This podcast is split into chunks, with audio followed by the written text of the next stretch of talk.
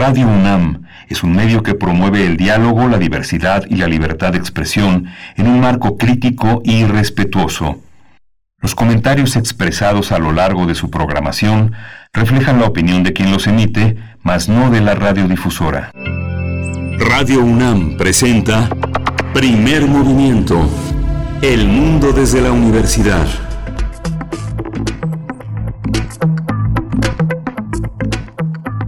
Muy buenos días, bienvenidos, bienvenidas. Estamos en primer movimiento en esta emisión de lunes 28 de septiembre.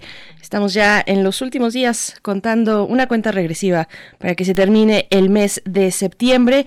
Estamos en esta cabina transmitiendo en vivo a través del 96.1 de FM y el 860 de AM, también en www.radio.unam.mx. Y digo en esta cabina metafóricamente porque eh, nos encontramos a distancia eh, bajo la dirección de Frida Saldívar, que sí está allá en Adolfo Prieto 133, Colonia del Valle, eh, también acompañada de Socorro Montes en los controles técnicos.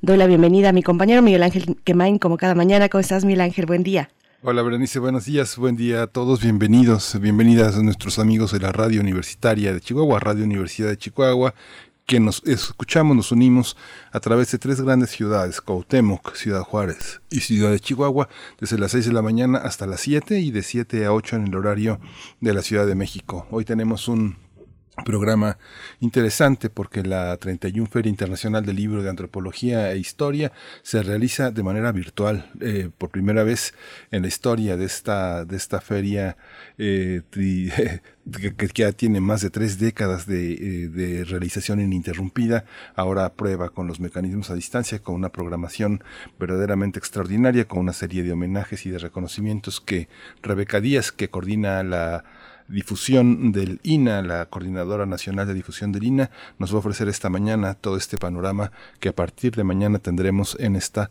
hermosísima e importante feria en Latinoamérica. Por supuesto, bueno, no hay evento que no se ponga a prueba en estos momentos de emergencia sanitaria. Después vamos a tener también singularidades tecnológicas y TICs, es nuestra sección dedicada precisamente a eso, hablar de la tecnología y nuestra relación con ella.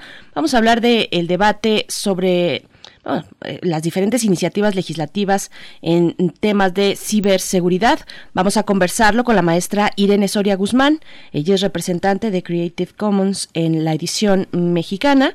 Es académica, diseñadora y activista de la cultura libre en Internet. Sí, justamente. Y hoy también en la Información Nacional vamos a tener una amplia disertación sobre el Día de Acción Global por el acceso al aborto legal y seguro, el acceso al aborto legal y seguro. Sí, eh, con Adriana Jiménez Patlán. Ella dirige Derechos Sexuales y Reproductivos y Violencia en Equidad de Género, Ciudadanía, Trabajo y Familia AC. Ella es directora también de la Red por los Derechos Sexuales y Reproductivos en México. También va a estar con nosotros Daniela Tejas Miguel, ella es co-coordinadora del Fondo María. Es el acrónimo de Mujeres, Aborto, Reproducción, Información y Acompañamiento en la organización Balance, es una asociación civil. Por supuesto. Después vendrá la poesía necesaria. Yo tengo el placer, el gusto de compartir con ustedes la poesía de, hoy lunes y nuestra mesa del día, por supuesto, en la tercera hora, la mesa del día que dedicamos, bueno, a hablar de el regreso a clases en la Universidad Nacional Autónoma de México. Eh, vamos a estar conversando con el doctor Jorge León Martínez. Él es director de proyectos de Universidad Abierta y Educación a Distancia eh, de la CUAIED, son así sus siglas, y también nos acompañará en la misma conversación la licenciada Eunice García Zúñiga. Ella es coordinadora del sistema universitario también eh, de Universidad Abierta y Educación a Distancia, pero en la Escuela Nacional de Trabajo Social de la UNAM. Pues bueno, mucho que conversar. Ahora que inician clases, se integran pues los eh, nuevos ingresos eh, enhorabuena a todos, a todas las que hoy tendrán su primera clase universitaria, pues bueno, eh, que les vaya, que les vaya muy bien. Vamos a hacer estas reflexiones juntos en este espacio que les proponemos, que es primer movimiento, donde queremos hacer comunidad. Después tendremos nuestra la cereza del pastel, Miguel Ángel, para el lunes. Sí, vamos a tener Biosfera en Equilibrio con la doctora Clementina Equigua, quien es bióloga y doctora en ciencias por la Facultad de Ciencias de la UNAM, y ella, la colaboración de hoy está dedicada al futuro de la península de Yucatán. Por supuesto, pues ahí está.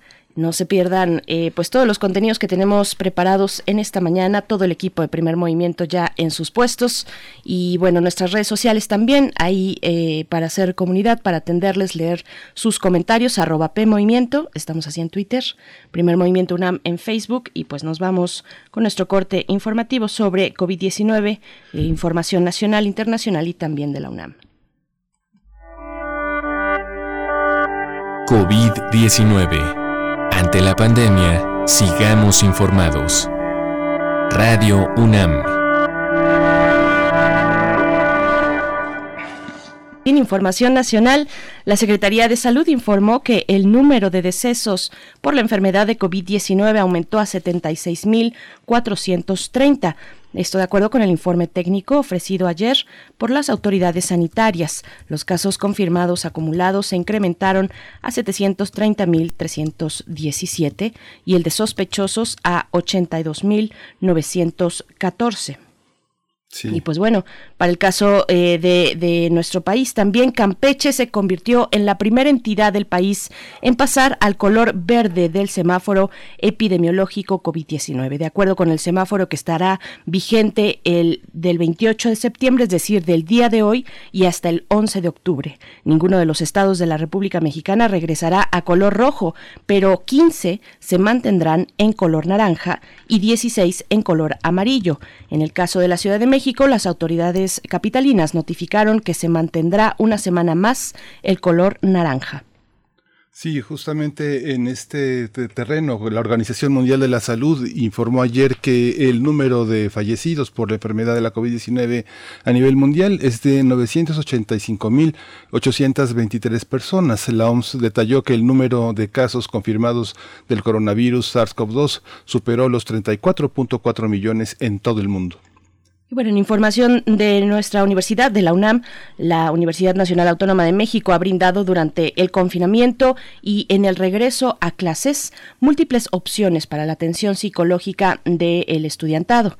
En el caso de la comunidad de la Escuela Nacional de Enfermería y Obstetricia, la ENEO, se puso en operación el programa de contención emocional a través de un centro telefónico que ofrece atención en los números 55 53 50 72 18, también en el 800 46 10 098 y mediante el chat en línea en la página de la ENEO, que es www.eneo.unam.mx, diagonal enfermería call center.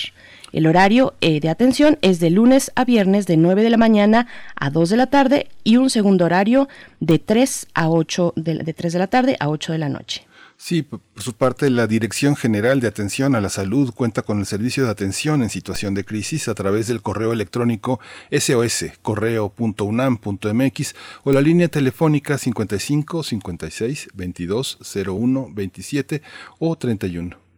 Asimismo, la UNAM mantiene vigente la línea de atención psicológica Call Center especializada en salud mental a través del número 55 5025 0855, donde expertos ofrecen ayuda de primer contacto en temas como, bueno, de problemas de ansiedad, depresión, crisis de pánico, entre otros.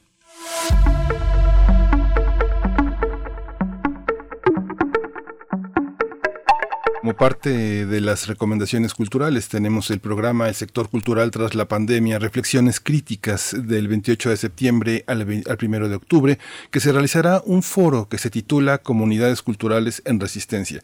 Este foro lo coordina José Luis Paredes Pacho y la conferencia de este lunes es Derechos y Democracia a través de la participación cultural. Está a cargo de Jarón Rowan y la réplica es de Yasnaya Aguilar. La transmisión de este foro se realizará a partir de las 11 de la mañana en un rato más por la página de YouTube de la Cátedra Internacional Inés Amor en Gestión Cultural. Y también a partir de hoy lunes y hasta el primero de octubre se realizará el Simposio Internacional Presencial sobre prevención y manejo de desastres naturales y humanos en archivos cinematográficos, que fue eh, pospuesto en abril pasado por la pandemia, evidentemente, y que formaba parte del Congreso de la Federación Internacional de Archivos Fílmicos, la FIAF. La Filmoteca de la UNAM y el FIAF unieron esfuerzos para llevar a cabo este simposio internacional con la participación de expertos que de todo el mundo. Las actividades pues se pueden seguir en línea a través de la página de Facebook y de YouTube de la Filmoteca. Ya sabe la dirección es filmoteca.unam.mx y ahí va a encontrar la página que está dedicada al FIAF 2020, que es donde está toda esta programación. Por supuesto, y bueno, en las páginas electrónicas que ya les comentamos para que se puedan acercar, si necesitan más detalles, pues bueno, ahí podrán encontrarlos. Vamos a ir con música, de nuevo la invitación para que se sumen en redes sociales, que nos digan desde dónde nos escuchan esta mañana, que al menos para la capital del país eh, sigue, sigue muy oscura, sigue algo fresca, así es que vamos a acompañarnos en la cercanía que nos da la radio, vamos a ir con música. Esto está a cargo de la eh, cantante argentina en España, Nati Peluso. Buenos Aires es la canción.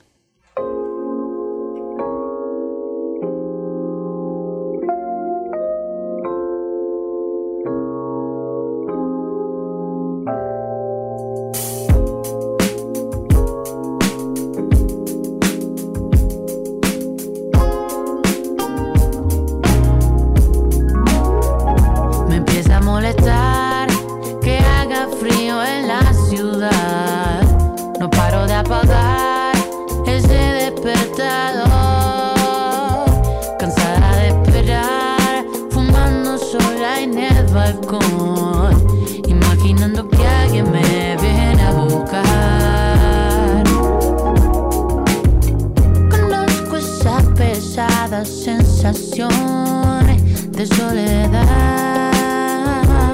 Pero ¿a quién esperamos? Melancolía barata en la televisión. ¿A dónde va? Eso es lo que rezamos.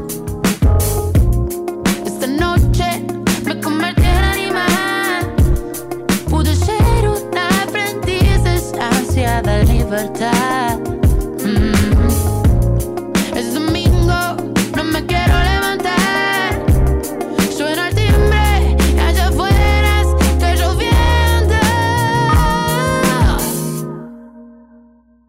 empieza a molestar que haga frío en la ciudad. No paro de apagar ese despertador. Cansada de esperar, fumando sola en el balcón. Imaginando que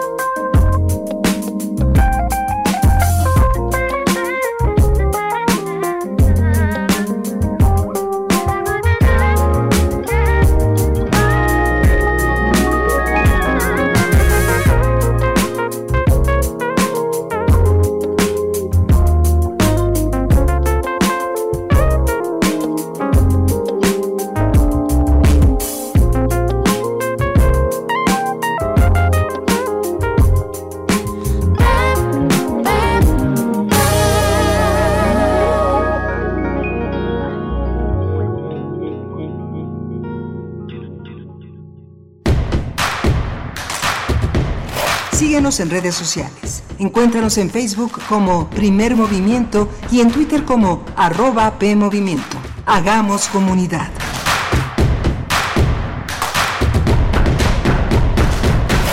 La Secretaría de Cultura del Gobierno de México y el Instituto Nacional de Antropología e Historia realizarán a partir de mañana la 31 Feria Internacional del Libro de Antropología e Historia y con un formato novedoso. Por primera vez se llevará a cabo de manera virtual debido a la pandemia de la COVID-19. A través de una plataforma digital, los interesados podrán recorrer las históricas instalaciones del museo y podrán interactuar en los 40 stands de los principales sellos editoriales del país y de las entidades invitadas, como la República de Argentina y la Ciudad de México. Este año este, esta feria estará dedicada a Pilar Luna Herreguerena, ella es pionera de la arqueología subacuática en México. También se homenajeará al museólogo y primer director del Museo Nacional de Antropología, Mario Vázquez, así como al cronista Carlos Monsiváis. Por esta razón se llevaron a cabo diversos conversatorios en los que diversos especialistas van a hablar sobre las aportaciones de los homenajeados. El 29 de septiembre también se realizará la entrega del premio Antonio García Cubas, que reconoce a los mejores libros y la labor editorial en los ámbitos de la antropología y la historia a nivel nacional. Los interesados podrán conocer la oferta editorial a través de la página web www.feriadelibro.ina.gov.mx. Es importante señalar que la realización de esta feria marcará el inicio a la reincorporación paulatina de las actividades en el recinto, debido a que entre, eh, debido a que entre el 5 y el 9 de octubre el público podrá visitar de nueva cuenta sus salas. Bien, pues vamos a conversar sobre la FILA, la Feria Internacional del Libro de Antropología e Historia de este año, dedicada a Carlos Monsipais, Pilar Luna y Mario Vázquez.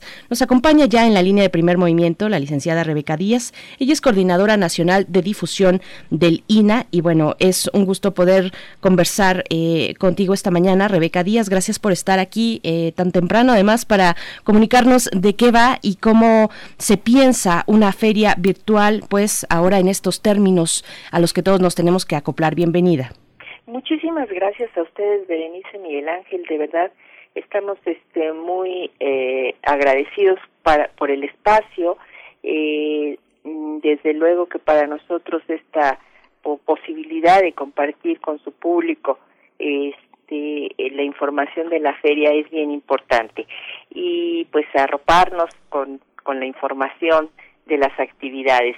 Ustedes hicieron un magnífico resumen en este momento de lo que traemos eh, en, la feria.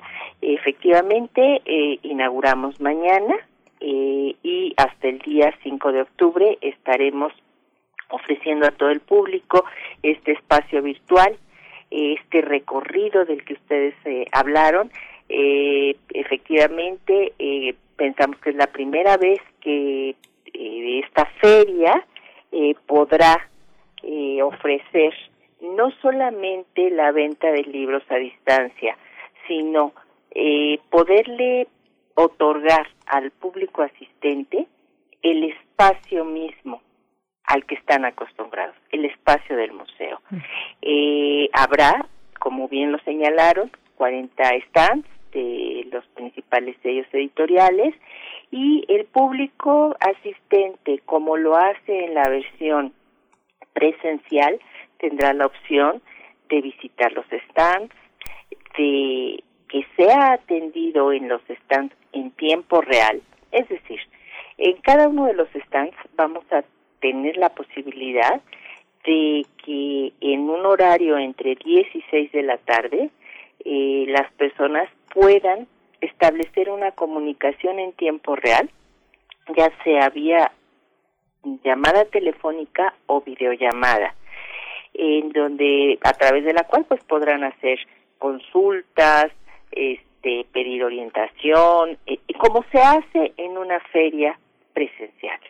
Eh, fuera de ese horario estará disponible la información en cada uno de los stands de sus catálogos, etcétera, y por supuesto también se podrán establecer comunicaciones a través de correos electrónicos o de eh, WhatsApp. Esto depende mucho también de cada una de las editoriales.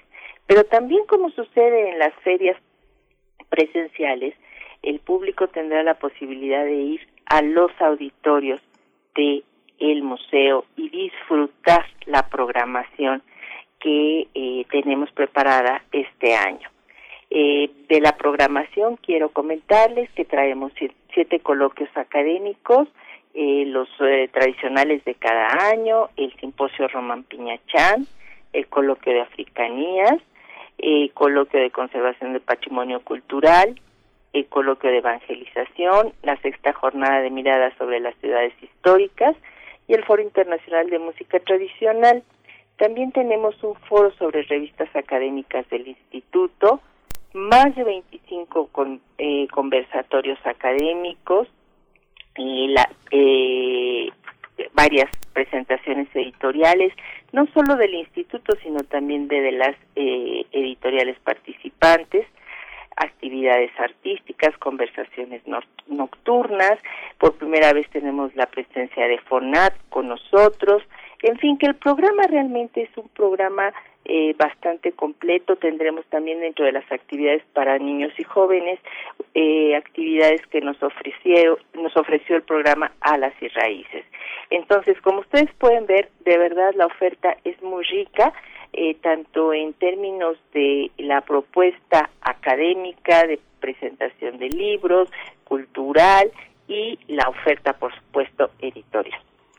Sí, este eh, Rebeca Díaz, buenos días. Eh, soy Miguel Ángel Camain. Hay una. Eh, esta, estos homenajes de este año tienen como tres pilares. Monsiváis dirigió durante mucho tiempo el Seminario de Cultura, que era una innovación en el, en el, en el instituto, precisamente porque reunía dos figuras importantísimas en la crónica y en la investigación de la, de la prosa del siglo XIX, que fue uno de los proyectos, el periodismo del siglo XIX y el Seminario de Cultura, que junto con José Emilio Pacheco eh, reunió en ese entonces a jóvenes que hoy son pilares pues, de la de la historiografía mexicana, desde José Joaquín Blanco, este Antonio Saborit, eh, pero también está Pilar Luna, que es otro territorio de Lina que es importante, que está eh, prácticamente en inicio, que es el de la arqueología subacuática, y el tema de la, de la museística, de la museografía, de la museología, que son territorios también. ¿Cómo, ¿Cómo marcan estas figuras? ¿Por qué homenajearlas en este momento? ¿Y cuál es el significado de las actividades que va a haber en torno a ellas? ¿Qué, qué hay en torno a ellas? Eh, tienes toda, toda la razón, Miguel Ángel. Mira, eh, cuando arrancamos la programación, la, el diseño de todo este proyecto para la feria, eh, justo eh, se acercaba ya eh, la fecha del el décimo aniversario de la muerte de Monsiváis. Como ustedes saben, eh, la Secretaría de Cultura eh, organizó una serie de actividades eh, que tenían como propósito justamente eh, pues conmemorar eh, estos 10 años, vamos, recordar la labor de, Carlos Monsiváis y el INA efectivamente estuvo eh, presente también en esta, en esta, en este marco, en este programa general. Sin embargo, eh, en, dentro de la cátedra Monsiváis que tiene el instituto en la Dirección de Estudios Históricos ya se preveían una serie de actividades como se hace cada año. La Cátedra Monsiváis año con año realiza una serie de actividades y eh, este pues no iba a ser la excepción, ¿verdad?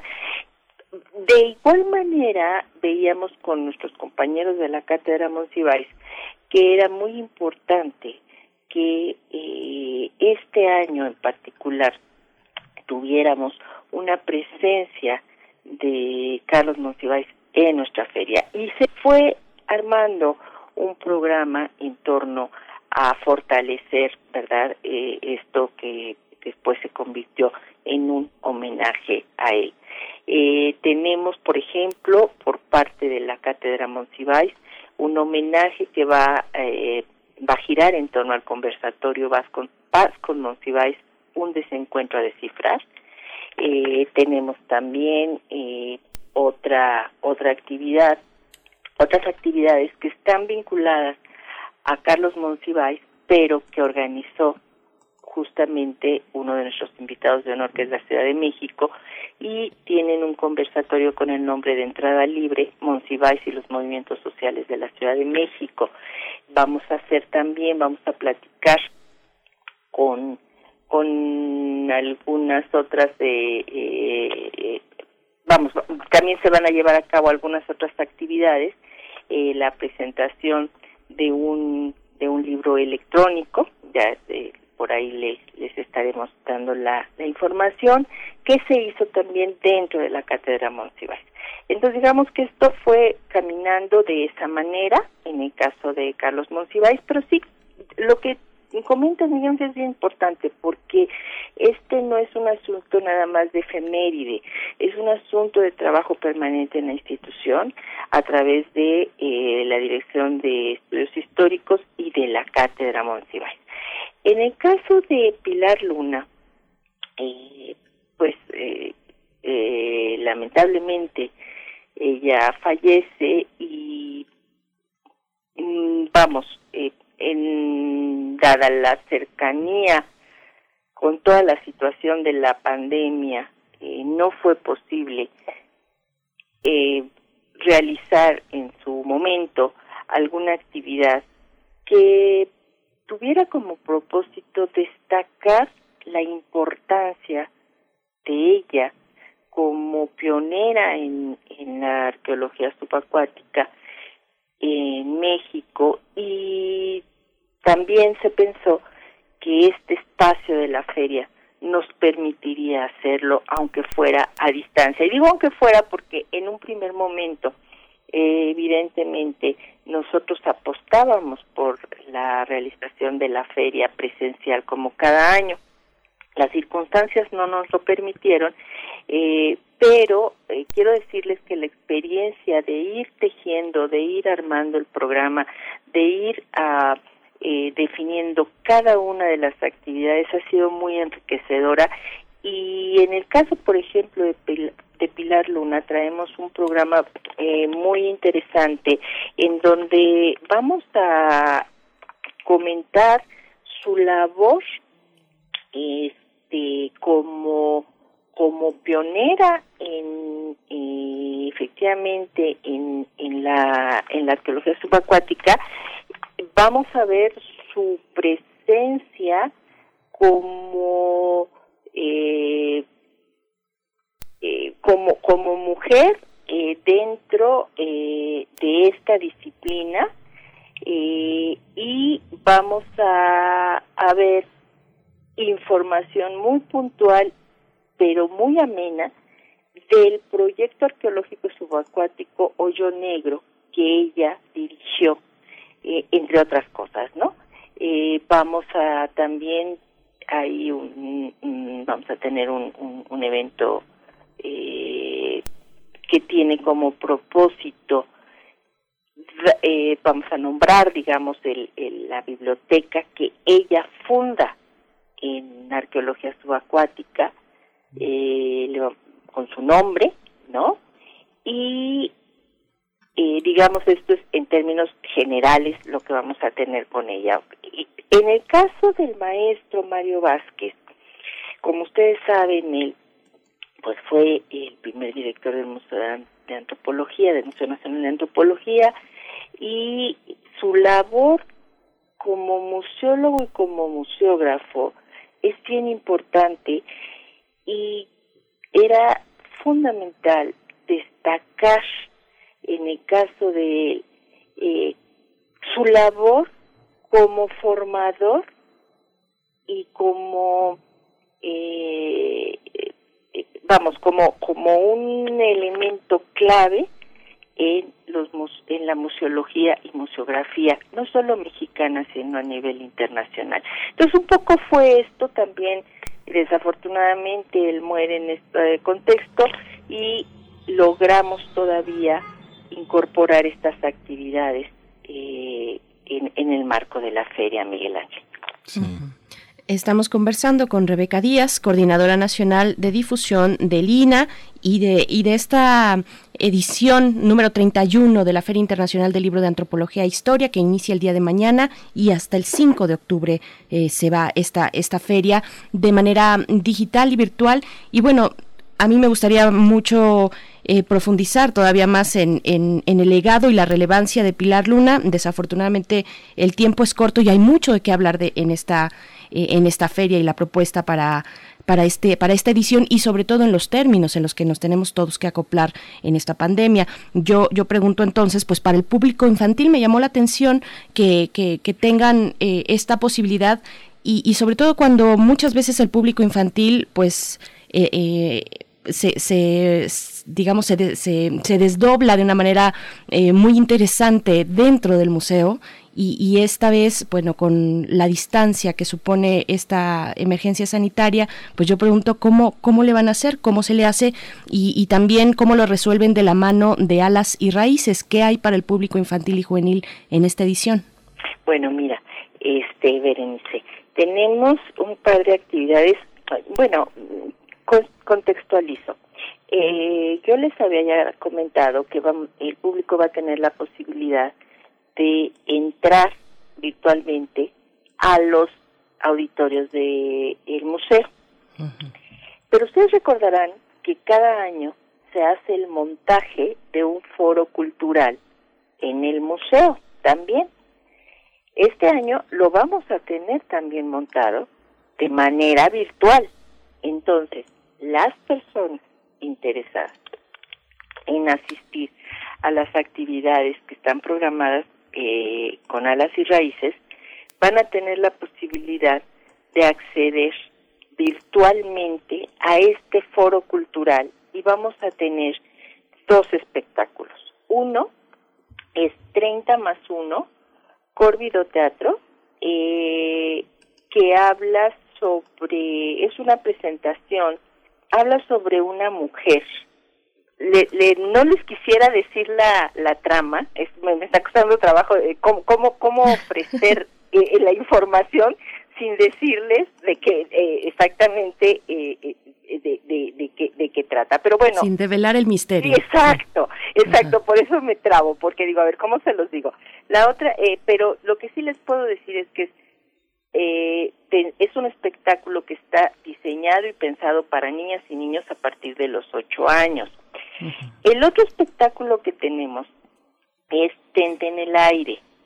Y este es una es una pieza sobre eh, que realiza la compañía Salta para atrás eh, que también es una una una actividad este lúdica con contenido social que nos va a remitir a raíces de nuestra identidad de lo mexicano, ¿no? y se va a ir construyendo a partir de la música, sus personajes, leyendas, y este, digamos, está pensado también eh, que puede ser del interés incluso de, chicos adolescentes, ¿no? Entonces, estos dos espectáculos en el, en el foro cultural virtual es lo que está programado para este año, Berenice. Un aspecto Vuelvo sobre la, parte editorial, un aspecto que va a distinguir esta feria de las ferias que hemos tenido anteriormente de manera virtual es esta intención de poner en línea a los 40 stands con, con los lectores que me imagino que va a ser un desafío muy importante, sobre todo porque las editoriales que se atreven a editar información sobre la antropología y la historia, pues son minoritarias, son generalmente académicas y el INA tradicionalmente ha editado, eh, ha editado, ha coeditado con universidades del interior del país que eh, se han ocupado de las propias zonas locales, regionales que tienen en sus cargos y que académicos de distintas universidades desarrollan, como la Veracruzana con el Tajín, por ejemplo, ¿no? Pero el INA siempre ha tenido un verdadero problema con sus publicaciones. No está en las librerías, tiene un enorme problema de distribución, el catálogo no se mueve, la mayoría está embodegado y la feria ha sido un marco extraordinario para que estas publicaciones salgan, incluso de manera de remate. Uno puede encontrar eh, grandes trabajos que están citados en todas partes a 10 o 15 pesos, a 50 pesos. ¿Cómo resuelven, cómo en esta nueva administración, en este nuevo desafío, cómo, cómo piensan eh, resolver el, tema de las publicaciones, de las coediciones? ¿Cuál es la situación? Eh, ¿Cuál es la situación, Rebeca Díaz, que, que tienen en este momento las publicaciones relacionadas a esta materia, que suele ser tan, pues de un círculo pequeño, ¿no?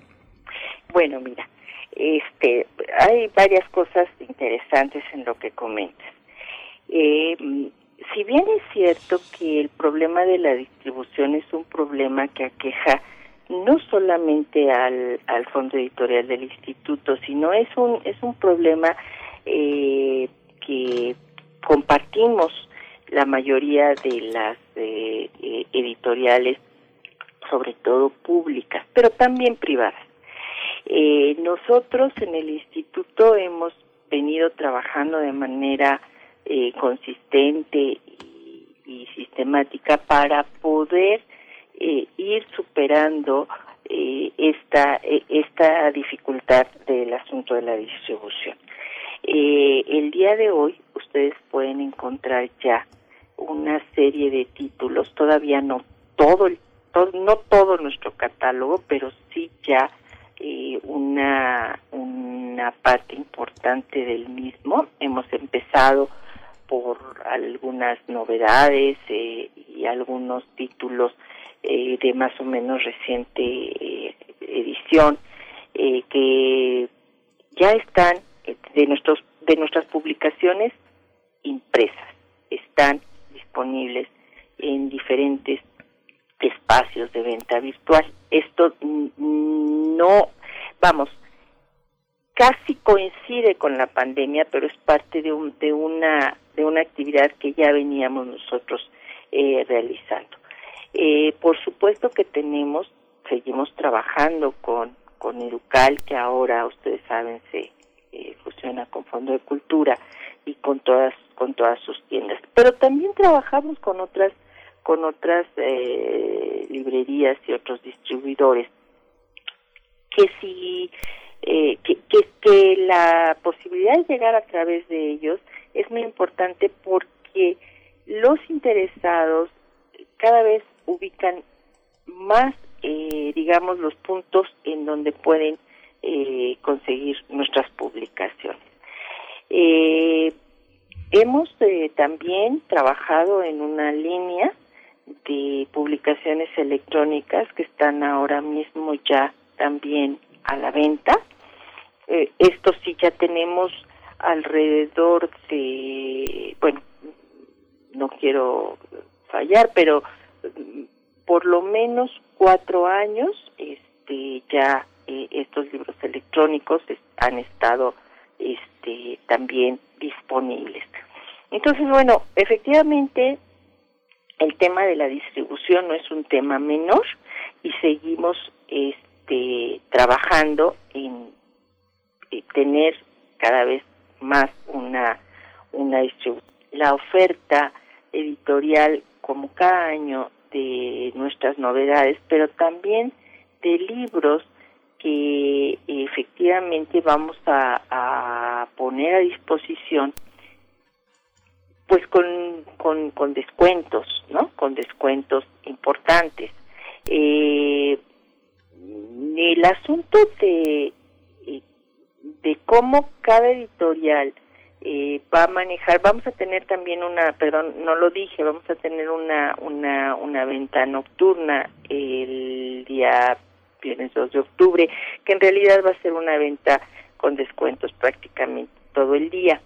Eh, y y ahí digamos los eh, nuestros visitantes podrán encontrar material con, con descuento pero en el caso particular del instituto como bien lo señalaste Miguel Ángel vamos a tener efectivamente durante todo el periodo de la feria libros con, descuentos muy atractivos.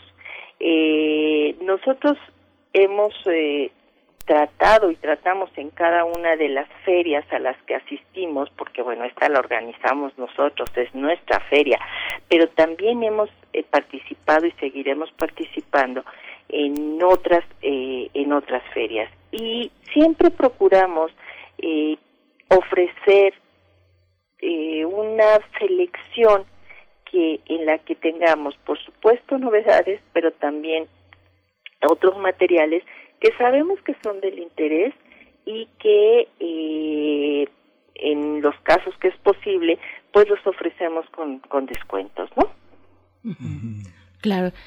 Bueno, estamos ya con el tiempo eh, a punto de acabarse para esta conversación. Rebeca Díaz, coordinadora nacional de difusión de Lina, y, pero no quiero eh, dejar de mencionar que la oferta cultural también es muy amplia. Además de la oferta editorial, eh, pues es muy interesante presentarla porque, como decía Miguel Ángel, pues es efectivamente un sector pequeño, especializado, el que se puede acercar más a la oferta editorial, o eso se pensaría. Sin embargo, tienen una buena cantidad de actividades culturales. Hay una muestra de cine documental, antropológico e histórico. Eh, hay actividades artísticas de música, de danza, de teatro, está a las y raíces eh, a través de estos talleres para niños y jóvenes, niños, niñas y jóvenes, pues también eh, cerrando, digamos, un poco esta oferta que, que me parece muy interesante, para no perdernos nada, para no perdernos la venta editorial, los coloquios, los simposios y las actividades artísticas y culturales, a dónde nos, nos dirigimos, cómo le hacemos para estar enterados de lo que va a ocurrir a partir del día de mañana. Eh, efectivamente, Berenice, mira, eh, los esperamos en www.feriadelibro.ina con h final Las actividades son totalmente gratuitas y tenemos efectivamente, como bien lo señalaste, un ciclo de cine con más de 20 documentales, películas, videos y talleres, dos exposiciones virtuales, Memorias de Templo Mayor, y la visión de Anáhuac. Eh, tenemos eh, un ciclo de cine argentino, ¿no? Como parte también de este de este sí, de este foro. Eh, tenemos también dos tres participaciones eh, de, del FONCA y en la página ustedes podrán encontrar ya está de hecho el programa día a día lo que va a haber, los horarios, los foros, etcétera, y eh, pues los esperamos a todos. De, eh, de verdad tendremos, eh, para nosotros es una experiencia totalmente nueva, pero que hemos trabajado con mucho cariño, con mucho cuidado, con mucho compromiso y bueno, pensando en que nuestros visitantes, tanto los habituales como los nuevos, que cada año afortunadamente llegan a la feria, pues encuentren un espacio eh, virtual que sea tan atractivo y tan eh, envolvente, por decirlo así, como si estuviéramos eh, este, en nuestra feria eh, presencial. Yo les agradezco muchísimo, Berenice, Miguel Ángel, este espacio, este, esta posibilidad de conversar con ustedes. Les agradezco el interés y eh, que nos ayuden, por favor, a seguir difundiendo esta esta feria del libro que bien lo comentan arranca el día de mañana a las 10 de la mañana. Pues te agradecemos muchísimo, eh, Rebeca Díaz, coordinadora nacional de difusión de Lina. Y bueno, la invitación está hecha. Ahora sí que desde Chetumal a Tijuana, los libros eh, por primera vez se pueden comprar sin tener que hacer el enorme esfuerzo de cada año de venir a la Ciudad de México y llevar a sus estados algunos libros que son muy importantes. Eh, no, pues hay que estar ahí en los stands, puede uno, ahora sí que como se dice vulgarmente, chacharear y estar en contacto con los propios vendedores de los libros. Muchas gracias, Rebeca Díaz, por no, hombre, a ustedes, Berenice, Miguel Ángel, que tengan excelente día y los esperamos a partir de mañana, por favor, dense una vueltecita. Estoy segura que van a encontrar algo de este interés. Claro que sí. Gracias. Muchas gracias, Rebeca Díaz. Bueno, vamos con música. Esto está a cargo de la banda mexicana La Era Vulgar. Los Guerreros del Teclado es la canción.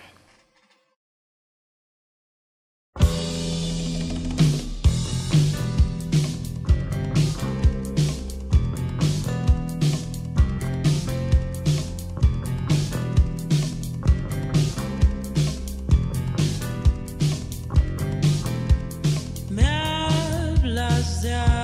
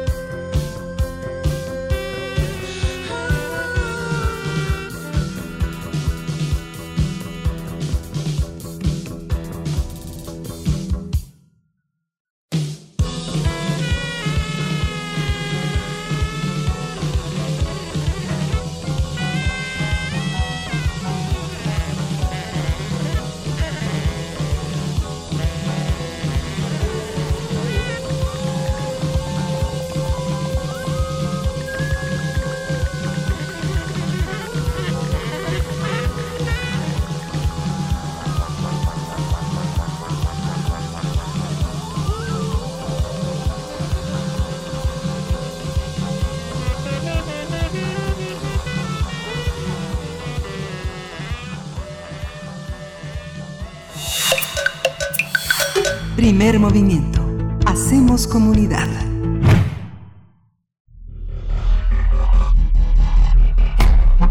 Singularidades tecnológicas y TICs. Pues vamos a hablar de tecnología y de la tecnología en nuestras vidas. La doctora Cintia Solís ya está del otro lado en la línea. Ella es socia del despacho Lexinfit Legal Advisory y catedrática de la Secretaría de Marina y del Instituto Politécnico Nacional. Nos acompaña eh, en diversas ocasiones en esta sección y ahora para hablar de eh, los debates sobre las diferentes iniciativas legislativas de ciberseguridad. Eh, Cintia Solís, gracias por estar aquí una vez más. Bienvenida. ¿Qué tal? Muy buenos días, Berenice. Encantadísima de estar con ustedes, como siempre, aquí los lunes. Gracias. Muchas gracias. Bienvenida. Pues cuéntanos, Cintia, te escuchamos. Bueno, pues el día de hoy traemos un tema que eh, pues es, es importante para todos como mexicanos, toda vez que pues el tema de los ilícitos cometidos a través de Internet va increciendo, vemos que año con año eh, pues estas cifras van creciendo y esto es muy importante porque al final del día todos como usuarios de Internet y de las nuevas tecnologías nos vemos afectados. El pasado 9 de septiembre eh, nos llama la atención que eh, se dio un exhorto por parte de una senadora eh, eh, mediante el cual se le pedía, bueno, digamos, este, la senadora Cecil de León, mediante la cual eh, se exhortaba a la Secretaría de Relaciones Exteriores a ya por fin eh, llevar a cabo todas las gestiones para la firma y la ratificación, obviamente, de este convenio de Budapest. Como ustedes recordarán, pues es el famoso convenio sobre, sobre ciberdelincuencia del Consejo de Europa, que ya tenemos varios años como con esa intención de, de firmar y de adherirnos, que si bien pues no es vinculante para países fuera del, de la Unión Europea, pues otros países también ya se han adherido, ¿no? Países de diferentes continentes. En, en, en América Latina, de hecho, seríamos eh, pues de los faltantes, porque ya tenemos por ahí Argentina, tenemos Canadá, Chile, Colombia, Costa Rica, en fin, que ya se han adherido y que nosotros siempre hemos estado diciendo, bueno, ¿y por qué México no? Entonces, a partir de este exhorto de, del Senado, es que nos llama la atención que existen tres iniciativas en el Congreso que están vivas. Por ahí ustedes recordarán eh, que hay una, la Ley de Seguridad Informática, que fue propuesta por la senadora eh, Lucía Trasviña el año pasado, también tenemos una eh, por parte de diputados, también de la, de la bancada de Morena, que es la Ley Nacional de Seguridad en el Ciberespacio, y esta última, que ha causado también mucho revuelo, que es la Ley General de Ciberseguridad propuesta por el doctor Mancera. Entonces, aquí nos llama muchísimo la atención eh, que e, es un tema de verdad importante, creo que es muy bueno que los legisladores estén poniendo el foco sobre esto, casi yo podría decir que casi cada legislatura este se están eh, haciendo iniciativas al respecto, pero como sabemos, pues ninguna ha llegado a buen término, ¿no? De repente por ahí pasan en la Cámara de Origen, se mandan a la Cámara Revisora y ahí se quedan estancadas, se les da una especie de carpetazo. Creo que al final es muy bueno que se estén tocando estos temas porque, de hecho, el derecho tal cual siempre va detrás, ¿no? O sea, nunca eh, primero está el tema de los ilícitos que se cometen y después de repente el legislador se da cuenta de lo importante que es legislar en la materia y toma acciones.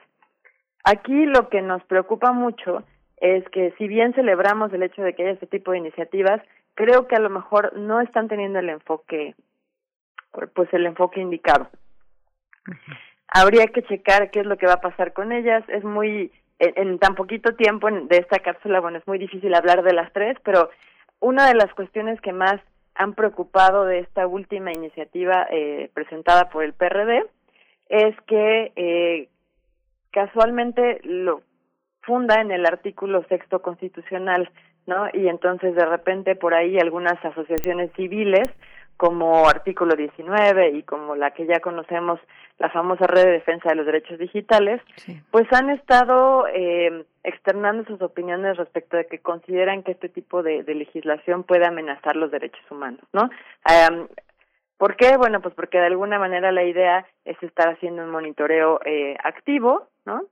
Respecto de lo que está pasando respecto de los usuarios y en este último caso en el que comentábamos del senador Mancera nos llama muchísimo la atención eh, que va a ampliar de alguna manera las facultades del IFT, ¿no? Eh, y que eso, bueno, pues de alguna manera podría por un lado, digo, nos cae muy bien el IFT, estamos, este, lo respetamos mucho, pero consideramos que tiene unas facultades para eh, llevar a cabo actuaciones en otro ámbito, no específicamente en materia de telecomunicaciones, y el dotarlo ya de otro tipo de facultades de estar de forma proactiva monitoreando el tráfico de los usuarios, pues podría también ser, por un lado, violatorio de derechos humanos y por el otro, consideramos que es una cuestión o una atribución que deberían tener más bien organismos de seguridad pública.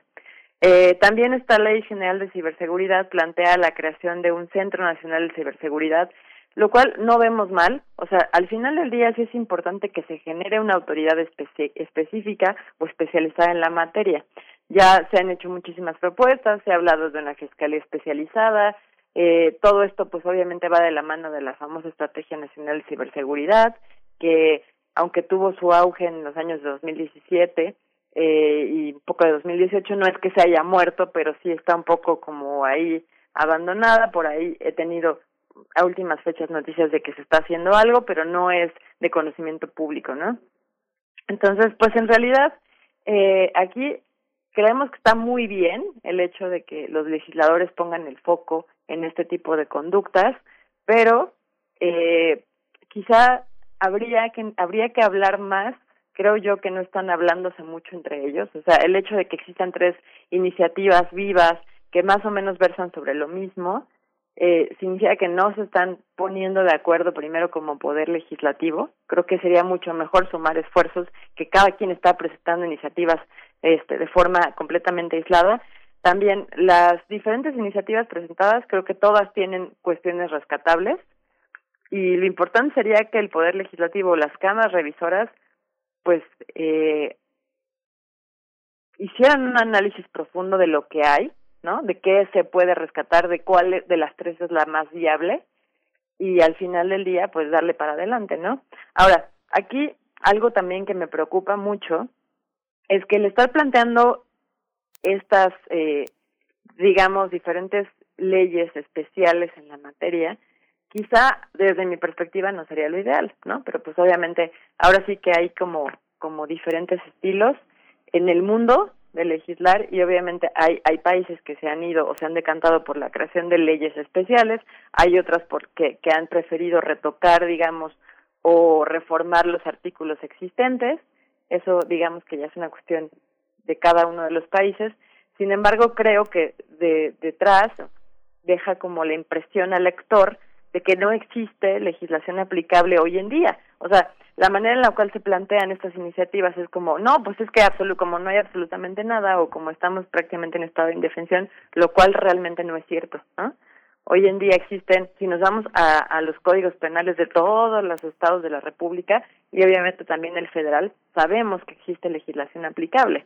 Obviamente aquí eh, es un trabajo conjunto, no solamente es de tener una ley aplicable, sino también la capacitación que ya se está dando a los diferentes órganos de impartición de justicia y que también el ciudadano sepa que existen estos elementos, ¿no? Y que obviamente denuncie, que ese es uno de los problemas que tenemos más frecuentes, ¿no? Que las personas o el ciudadano se consideren en estado de indefensión, no sabe que existen estas herramientas para poder proteger sus derechos y tutelarlos y simplemente no denuncia.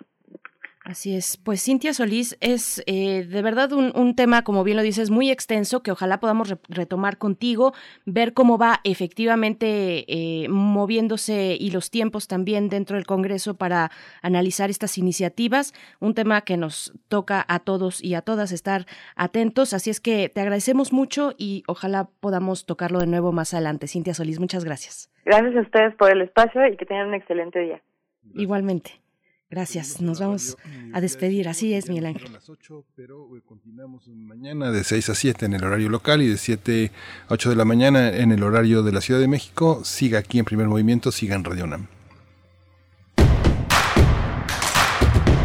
Encuentra la música de primer movimiento día a día en el Spotify de Radio UNAM y agréganos a tus favoritos.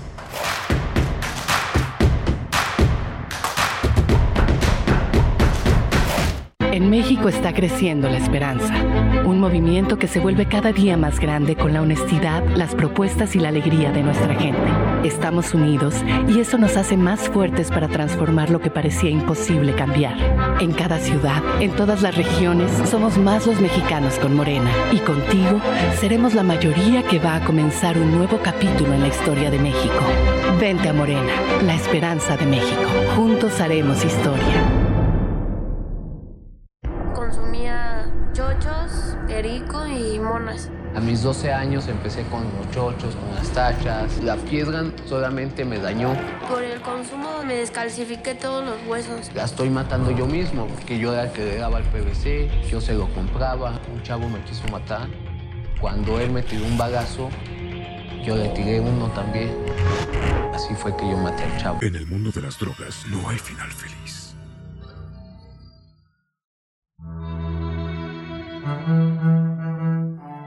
Hechos a mano, secretos, de edición limitada, irrepetibles, distintos, diversos, nuevos. Afuera de las grandes librerías aún existen los libros. Existen los otros libros. Radio UNAM te invita a continuar con su tradición del Tianguis de la Diversidad Textual en un formato a distancia. Los otros libros.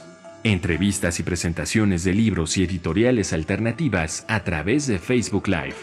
Sábados a las 19 horas en la página de Facebook de la sala Julián Carrillo.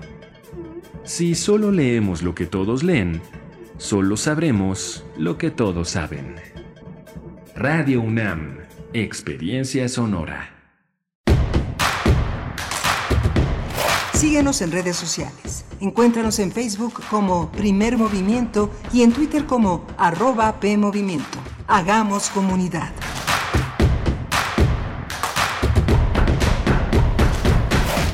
Hola, buenos días, bienvenidos, bienvenidas aquí a Primer Movimiento, la segunda hora de Primer Movimiento de 8 a 9 de la mañana. Le damos la bienvenida, participamos con la radio Nicolaita, la radio que se despliega en Morelia, Michoacán, pero que se conoce en todo, en todo el orbe universitario y en el orbe internacional, porque nos escuchamos en las frecuencias de internet de Radio UNAM a través de Primer Movimiento en Facebook, de P Movimiento en Twitter y en las frecuencias que transmitimos a través de Adolfo Prieto 133 en los controles técnicos está Socorro Montes, en la producción ejecutiva Frida Saldívar y del otro lado del micrófono está mi compañera Berenice Camacho. Berenice, buenos días. Muy buenos días, Miguel Ángel Quemain. Un gusto permanecer aquí en la radio universitaria. Gracias por su escucha. Gracias si nos escuchan también desde Morelia en la radio Nicolaita en el 104.3 o si lo hacen en www.radio.unam.mx. Un abrazo, un saludo en este lunes, lunes 28 de septiembre, se nos está acabando el mes.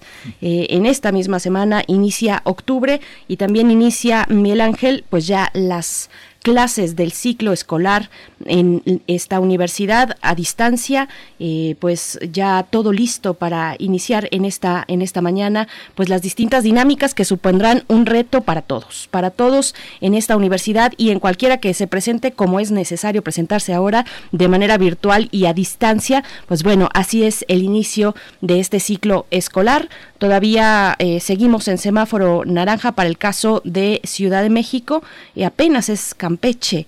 Campeche quien eh, se presenta ya con un semáforo mm, en, en verde. Ya son, son dos estados. A ver, ahorita voy a, a, revisar bien esa información, pero bueno, para el caso de la Ciudad de México, donde se encuentra el campus central de la Universidad Semáforo eh, Naranja, y así nos mantenemos entonces de manera virtual hasta que esto cambie, Miguel Ángel.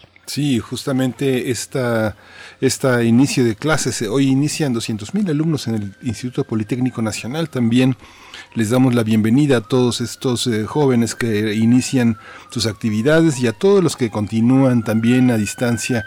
El Instituto Politécnico Nacional también es una una de las instituciones de educación superior que más orgullo eh, produce en el país, una serie de de egresados, de profesionistas que pues le han dado a este país muchísimas cosas, un patrimonio intelectual, tecnológico, intelectual, pues muy importante y pues les damos también la bienvenida. Hoy, hoy vamos a tener también en pocos periódicos, desgraciadamente pocos periódicos consignan eh, el día de ayer la marcha, el choque entre policías, policías mujeres y la marcha que se hizo para conmemorar también el Día de Acción Global para el Acceso al Aborto Legal y Seguro. Es un tema que vamos a tratar en unos momentos que van a ocupar prácticamente toda nuestra hora en esta en esta eh, primer movimiento, en esta edición de primer movimiento, Berenice. Por supuesto, ya tengo aquí el dato que me compartió de manera inmediata Antonio Quijano, nuestro jefe de noticias. Eh, sí, efectivamente, solamente Campeche aparece para esta semana epidemiológica, de semáforo epidemiológico, aparece Campeche en verde. 15 eh, estados de la República se mantienen en color naranja y 16 en color amarillo. Bueno, así llegamos al inicio de ciclo escolar de mm, el Instituto Politécnico Nacional, lo decías, de la UNAM, de otras instituciones eh, públicas de educación. Y pues efectivamente vamos vamos a tener también eh, ya lo mencionabas en nuestra nota del día en esta mañana, nuestra nota nacional, vamos a hablar en unos momentos más acerca de el Día de Acción Global por el acceso al aborto legal y seguro. Es hoy, Hoy, eh, el día de hoy, lunes 28 de septiembre, es el Día de Acción Global para pues eh, seguir esta exigencia en los distintos eh, países que aún no cuentan con esta posibilidad.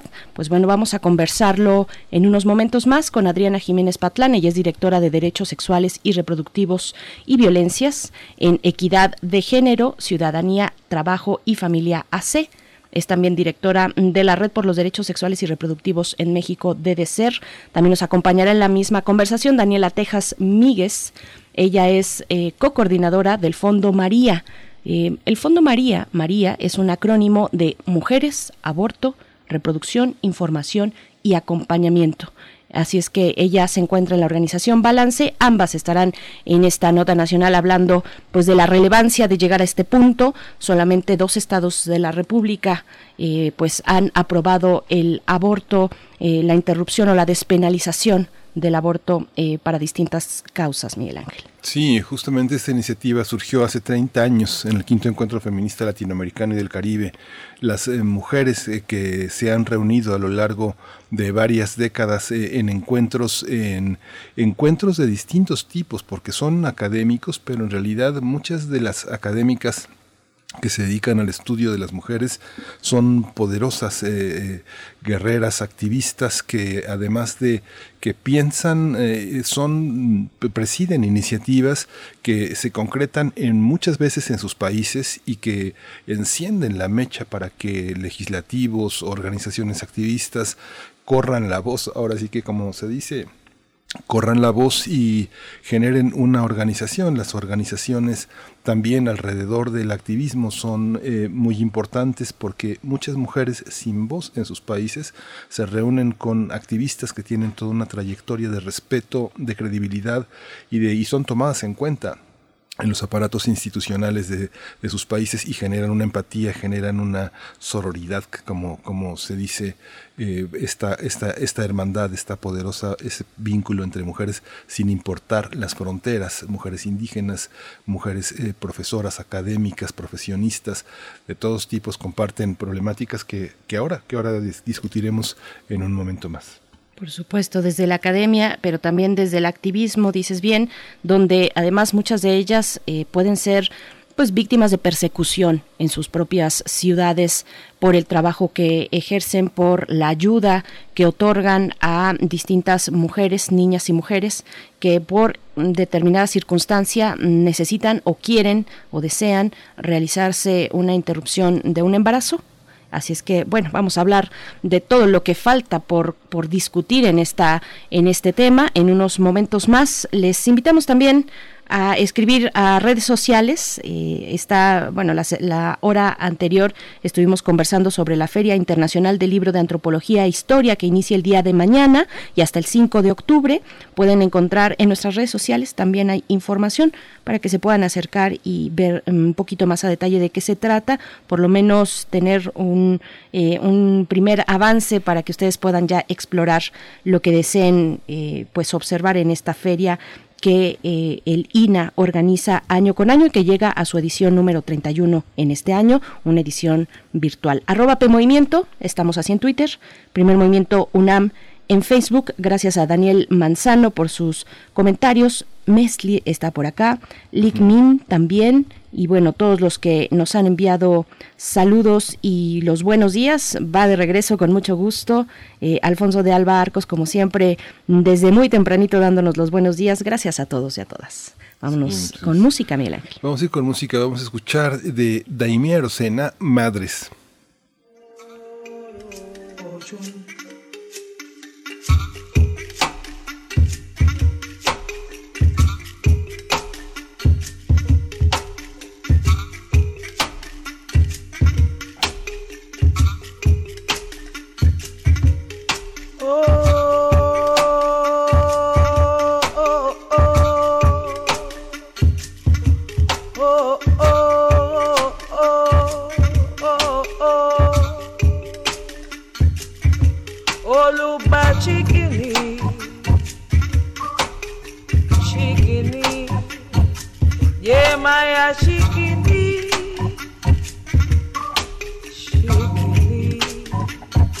Awoyo.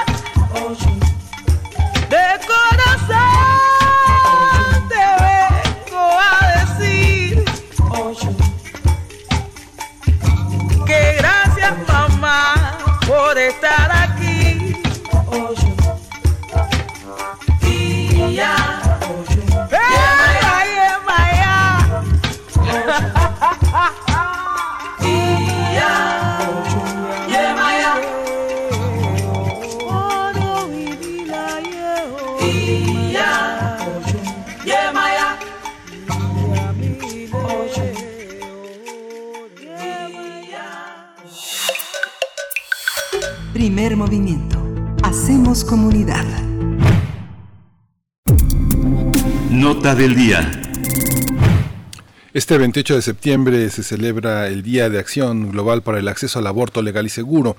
El objetivo es legalizar esta práctica y así evitar la muerte de muchas mujeres en el mundo a causa del aborto clandestino.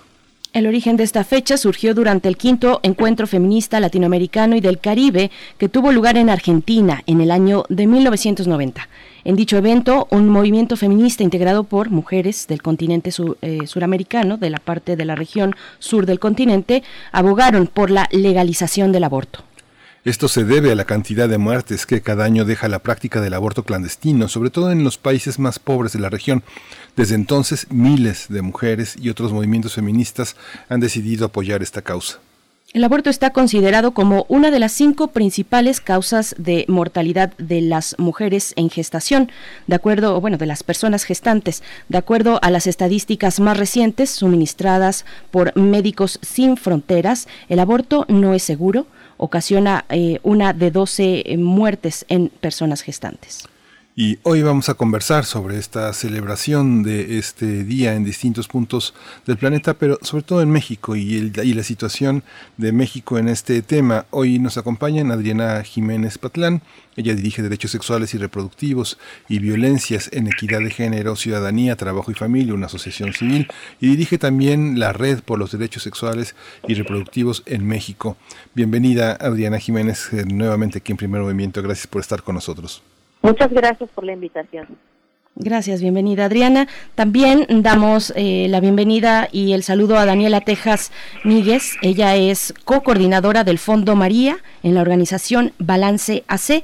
El Fondo María, María es acrónimo de Mujeres, Aborto, Reproducción, Información y Acompañamiento. Y bueno, te damos los buenos días, la bienvenida Daniela Tejas. Gracias por estar aquí una vez más en primer movimiento. Muchas gracias, buenos días, gracias por la invitación. Gracias. Pues vemos que en estas conmemoraciones estar juntas es fundamental. Hoy los viajes se han restringido y la pandemia ha limitado mucho los encuentros, pero son es en los encuentros donde eh, las eh, mujeres, las hombres y mujeres que participan de estas iniciativas se hacen fuertes, se conocen e intercambian problemáticas. ¿Cómo entender esta esta conmemoración en esta situación tan compleja de pandemia. Vimos en varias partes del país eh, la reunión con eh, no, no, no, tan, no tan abundantes como en otros años. ¿Cómo, cómo entendemos en esta, esta conmemoración hoy, Adriana Jiménez Patlán? ¿Empezamos contigo? Sí, muchas gracias. Pues la verdad es que ha sido um, un año a partir de la pandemia donde eh, vamos a conmemorar efectivamente a pesar del confinamiento, pues hemos estado siempre pendientes de lo que necesitan eh, las mujeres que nos solicitan acompañamiento. En el caso de la red DDCER hacemos acompañamiento para casos de aborto legal también en distintas partes del país y pese a la pandemia pues estamos viendo justamente que muchos estados se están eh, con las medidas de sana distancia, se están reuniendo las mujeres justamente para esta conmemoración, para exigir a todos los estados que legalicen ya, despenalicen ya el aborto, porque el aborto, recordemos, es legal por violación en todo el país. Lo que estamos conmemorando el día de hoy es justamente que buscamos la despenalización, que se saque de los códigos penales esta práctica para las mujeres y las jóvenes. Entonces, estamos viendo, repito, con, muchos lugares, incluso ya comenzaron ayer en Chiapas, por ejemplo, hubo una manifestación, el día de hoy va a haber en Hidalgo, en la Ciudad de México, en Quintana Roo y así en todo el país. Este, Daniela, Daniela Texas, hay toda una corriente de pensamiento y tenemos a Fren en el Zócalo que intentan desprestigiar los movimientos, la reunión de mujeres el 8 de marzo, afortunadamente antes del confinamiento eh, se demostró eh, como nunca la fuerza de esta reunión, la necesidad de la protesta, la necesidad de la organización y el llamado de la atención de las autoridades, sean del signo que sean, para atender estos, esta problemática. ¿Cómo, ¿Cómo estamos en términos del discurso político, de la escucha, eh, tanto en legislativos como en gobernantes, como, como parte de la sociedad civil que profese las creencias que profese? Esto es un problema de salud pública y de justicia social, ¿no? Claro, eh, pues creo que el 8 de marzo fue muy potente y un poco desde ahí eh, hemos seguido trabajando de manera virtual, de manera que no, no, nos hemos separado. Como dice Adriana, las redes de acompañamiento, el Fondo María, hemos seguido apoyando a que las mujeres, a que las personas aborten. Entonces creo que esa, esa fuerza no ha disminuido, más bien se ha acrecentado y creo que hoy eh, 28 de septiembre se va a ver como la unión y lo poderosas que, que somos y que seguimos siendo juntas. Y creo que estos discursos eh, claramente se están viendo que son falacias, que son mitos, que son mentiras y cada vez vemos más personas en la calle, más mujeres, más personas jóvenes, eh, más adolescentes en la calle luchando porque esto sea algo que sea una realidad para todas. Cada vez vemos más pañuelos verdes, cada vez vemos que la marea verde sube, se acrecenta. Entonces creo que en ese contexto estamos. Eh, paralelamente a todos estos esfuerzos de los grupos antiderechos, también ha habido muchísimas iniciativas, no solamente de manera federal en el Congreso Federal, sino en congresos locales por despenalizar, por legalizar, por despenalizar eh, parcialmente. Entonces creo que estamos en un muy buen momento para que realmente las y los legisladores vean que hay una un grupo muy grande de, de mujeres y de personas que estamos demandando que esto sea una realidad y que se pongan las pilas y que se pongan a trabajar. Claro. Una, una pregunta para las dos. Empiezo contigo, Adriana eh, Jiménez. Hay muchos flancos, muchos ángulos de esta discusión y de este fenómeno. Eh, está el legal, el penal también, el, el, de salud, el de salud pública y los derechos a la salud, el acceso a la salud y también el de la cultura. Eh, yo pregunto, les pregunto, ¿qué discursos hay que desmontar dentro de nuestra sociedad para poder avanzar en los derechos reproductivos de las mujeres y de las personas gestantes en general. Empiezo contigo, Adriana. Bueno, pues me parece muy importante esta pregunta porque justo como dice eh, Daniela, vemos en las calles que ya hay una incluso despenalización social que forma parte justamente de la cultura, que cada vez más personas, niñas, jóvenes, adolescentes, mujeres se unan, forma parte precisamente de lo que hemos buscado tanto tiempo desde los movimientos feministas, que se hable sin estigmas del aborto, que las mujeres que abortan no sufran estas situaciones de vergüenza que han querido los antiderechos. Esa es una de las cosas que hay que desmontar de la cultura y también recordarnos que el aborto no porque sea clandestino es inseguro. Eso también hay que recordarlo. Ya la Organización Mundial de la Salud lo ha dicho a través de las distintas guías médicas de las que maneja, que el aborto con medicamentos como se practica en la Ciudad de México y como hacen muchas redes de acompañantes, pues eso es de una manera segura. Entonces, eso hay que desmontar para mí eh, dos cosas. El estigma con las mujeres que abortan y que el aborto es seguro. Claro, y bueno, también la misma pregunta, Daniela, y agregar además que, bueno, sabemos que estando en una capital como la Ciudad de México, donde estamos transmitiendo, o en alguna ciudad también de los estados, pues es mucho más fácil, digamos, tener acceso a los servicios.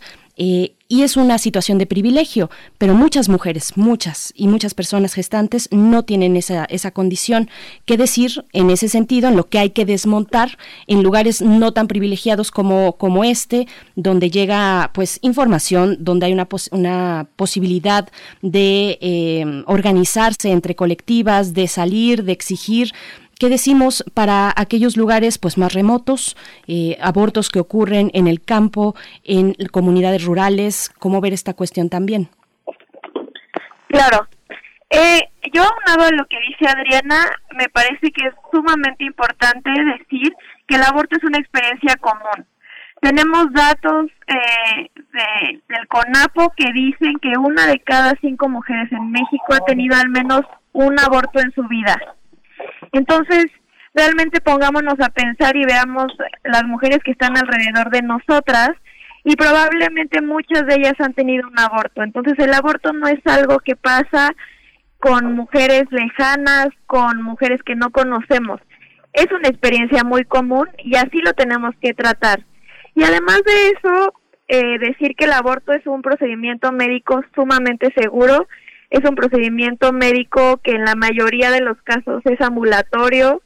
Entonces también quitarnos como estas telarañas y estos mitos de que el aborto es un procedimiento súper complicado que pone en riesgo nuestra salud y nuestra vida.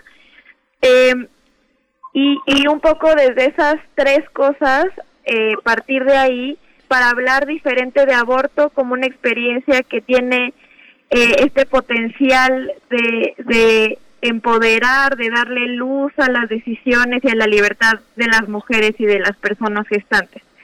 Y, y un poco la segunda pregunta, eh, claro, es una información que, digamos, está intersectada por el privilegio de, de tener acceso a Internet, de tener acceso a recursos y herramientas de información. Lo que yo diría es, si, si tú tienes alguna pregunta, si tú eh, quieres abortar, acércate al Fondo María, en donde lo que hacemos es justo disminuir estas brechas, tanto de información como logísticas, para que las personas y las mujeres puedan acceder a aborto seguro. Tenemos una página de internet, una línea telefónica, tenemos redes sociales y, y a partir de, de ese acercamiento nosotras podemos dar información, nosotras podemos dar apoyo para que vengas a la Ciudad de México eh, o cualquier eh, recurso que se necesita para eh, conocer más sobre el tema o para poder acceder a aborto legal y seguro. Hay un aspecto que también es eh, importante porque bueno el aborto es un acto pero es un acto que tiene una serie de eh, antecedentes y consecuencias que lo que develan es la enorme injusticia la enorme persecución pero también la falta de mecanismos institucionales que logren vincular todo lo que está alrededor de él. La propia atención de los médicos la criminalización del personal de, salud que observa y que está cargado de un tejido fino de detalles de desaprobación, otros de empatía, pero contamos con eh, la, infraestructura suficiente para acoger un proceso, no un acto, porque finalmente las personas llegan a un acto, a una, a una, una deliberación muy profunda de lo que pasa en sus vidas y del futuro de ellas. Entonces, eh, estamos capacitados para entender el proceso, la, la, relación íntima que guarda la propia mujer con su proceso, con su cuerpo, con las violencias que la acompañan. Empezamos contigo, Adriana. Es la misma para las dos. Sí, gracias. Pues yo creo que sí. La verdad es que nosotras, eh, um, al igual que lo ha mencionado mi compañera Daniela, hemos trabajado muchísimo justamente para empezar a eliminar estas brechas de desigualdad y lo hemos hecho con los equipos médicos en diferentes lugares del país, justamente para eh, poder a través de otras organizaciones aliadas como es IPAS, que trabaja mucho el tema con médicos, enfermeras, etcétera, uno para quitar el estigma y dos para dar asistencia técnica de cómo debe de proveerse el aborto de manera segura a través de medicamentos, que efectivamente es una cuestión ambulatoria como ya se ha demostrado en la Ciudad de México, que no requiere de mayor infraestructura. Y bueno, nosotros a través de nuestras compañeras de la Red por los Derechos Sexuales y Reproductivos en 15 estados del país, hemos logrado precisamente que junto con estas otras organizaciones, al igual que Fondo María, podamos establecer mecanismos para que las mujeres puedan acceder al aborto. Yo te puedo contar que, por ejemplo,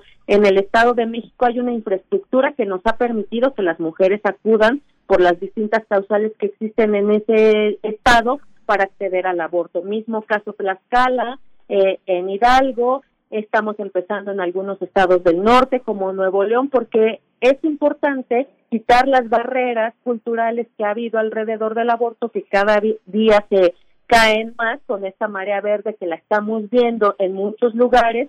Al decirte que han marchado las niñas y las adolescentes incluso en comunidades muy alejadas que antes no lo veíamos nos damos cuenta de la necesidad que tienen las mujeres precisamente de que esto ya se despenalice. Y sí, la respuesta es sí se cuenta con la infraestructura en muchos hospitales, lo que hay que tener es voluntad para poder realizarse estas prácticas. Sí, Daniela. Yo, yo agregaría ahí eh, en el en el ámbito social que no sé si por ahí también iba la, la pregunta eh, que las personas podemos tener empatía y como decía, es una experiencia muy común. Si nos ponemos a indagar en las historias de nuestras familias, eh, de nuestros compañeras de trabajo, de no como las mujeres que están cerca de nosotras, probablemente muchas han tenido un aborto espontáneo o voluntario. Entonces, al ser esta experiencia tan común, eh, yo creo que podemos ejercer mucha empatía de que le ha pasado no a nosotras o a alguien cercana y de ver cómo son esos procesos. Además de eso, mucho de, de lo que es feo del aborto no es el aborto en sí mismo, es el entorno lleno de prejuicios, de mitos, de, de estigma, de mentiras, de silencio, de culpa. Entonces yo creo que en cuanto nosotras podamos eh, hablarlo, eh, discutirlo, debatirlo, ponerlo sobre la mesa, va a haber más condiciones para que todo este silencio y esta culpa no existan. Y entonces que las personas y las mujeres que tengan que hacerlo, eh, que lo quieran hacer, tengan un entorno social que las apoye, que las valide, que las legitime y que las haga sentir como lo que es, es algo normal, es algo que está bien, es algo válido, es algo responsable. Yo, yo les pregunto un poco para distinguir en toda esta conversación que, que, me parece muy valiosa y muy valioso también el trabajo que están realizando no solo ustedes, sino múltiples eh, organizaciones de mujeres a lo largo del país, a lo largo de la región. Pero les pregunto, ¿cuándo un aborto clandestino sí tiene riesgo? Hay que hacer esa distinción cuando eh, para, precisamente para evitar el riesgo que conlleva eh, practicarse un aborto en condiciones determinadas que sugieran un riesgo, Adriana. Bueno, el aborto clandestino es un riesgo justamente cuando se acude a personas o a lugares donde no se han capacitado, por ejemplo, para dar esta práctica segura o en algunas ocasiones con prácticas que, algún, que en mucho antes se andaban promoviendo que no tienen necesariamente que ver con medicamentos. Pero justamente eh, lo que decía mi compañera Daniela, hay que acudir a las organizaciones civiles, a las organizaciones feministas que además han surgido muchas colectivas en muchos estados del país y en muchos municipios, justamente para brindar esta información que a veces no necesariamente se conoce a través de las redes sociales. También hemos trabajado mucho con las radios comunitarias, con las instituciones en los municipios, algunas instancias de las mujeres, por ejemplo. Entonces, para evitar precisamente estas prácticas que pueden ser inseguras y que, bueno, que tienen que ver con justamente con la falta de información o de capacitación de personas que no tienen escrúpulos para brindar estas eh, esta práctica que repetimos es segura si se hace de la manera adecuada. Daniela, desde Fondo María, ¿cuál ha sido su experiencia respecto a abortos que sí pueden, eh, que son clandestinos y que sí pueden suponer un riesgo? Ser clandestino significa que, que está en el, en el margen de la ley. Simplemente es eso. Entonces, que sea inseguro eh, significa que no está en condiciones eh, médicas y sociales en donde haya una seguridad. Nosotros desde el Fondo María no solo vemos al aborto inseguro como aquel que pone en riesgo la vida o la mm. salud de las mujeres, sino también en un entorno que justo eh, está lleno de mitos, está lleno de, de telarañas, de desinformación, porque lo que eso hace es justo que esto, estos procesos y este procedimiento eh, tenga no solo consecuencias a la salud o a la vida, sino también consecuencias a la salud mental, a la salud social de las personas. Entonces, para nosotras, no solamente un aborto inseguro es aquel que pone en riesgo la salud y la vida, sino es que no haya una infraestructura, que no se garantice desde el Estado, que no se hable del tema, que haya desinformación, que haya mitos, porque todo eso lo que hace es como una un entorno eh, muy adverso en donde las personas que lo deciden o lo necesitan tener eh, lo hacen eh, pues en un en un lugar muy de, de ilegitimidad.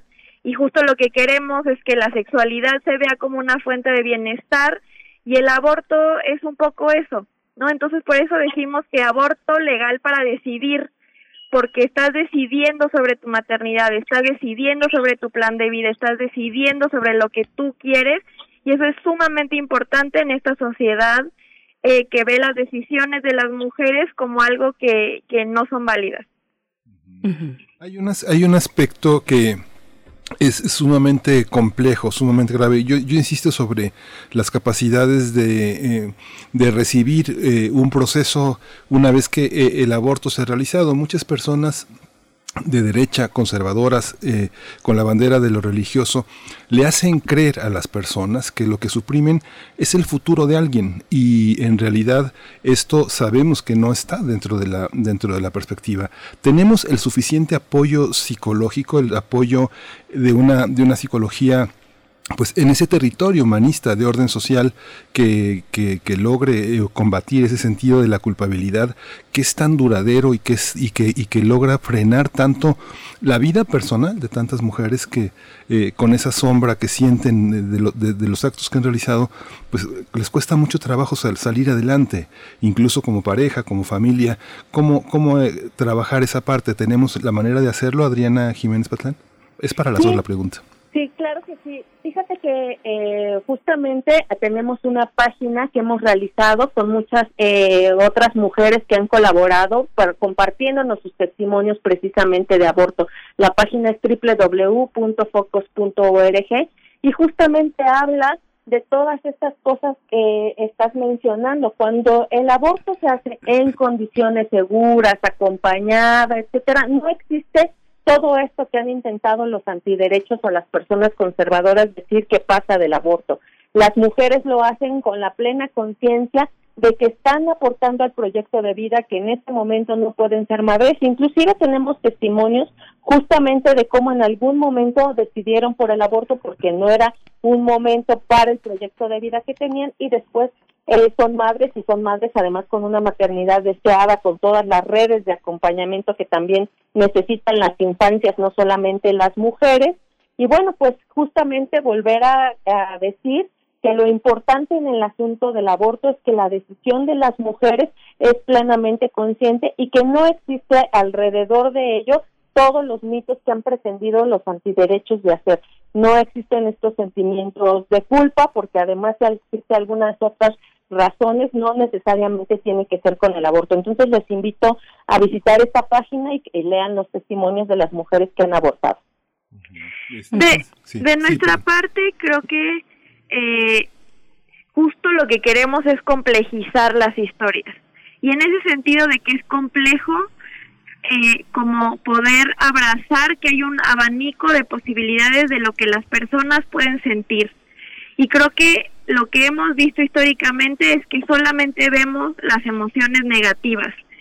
Y, y aparte aclarar que esto del, síndrome posaborto no existe, no es algo que esté avalado por ninguna asociación de psiquiatría o psicología, pero más allá de eso creo que abrazar el abanico de emociones es justo ver que para muchas, muchas mujeres, el Fondo María ha apoyado a más de 11.500 mujeres para muchas de ellas, si no es la mayoría, el aborto es una eh, experiencia positiva porque les permitió decidir en libertad y autonomía. Entonces creo que abrazar ese abanico de posibilidades de las emociones y sentimientos que la gente puede experimentar alrededor del aborto es algo que es sumamente importante y que se debería de estar garantizando desde las instancias públicas y los servicios de salud. Pero sabemos también una gran red de feministas que nos especializamos en eso y que lo hemos estudiado, lo hemos investigado.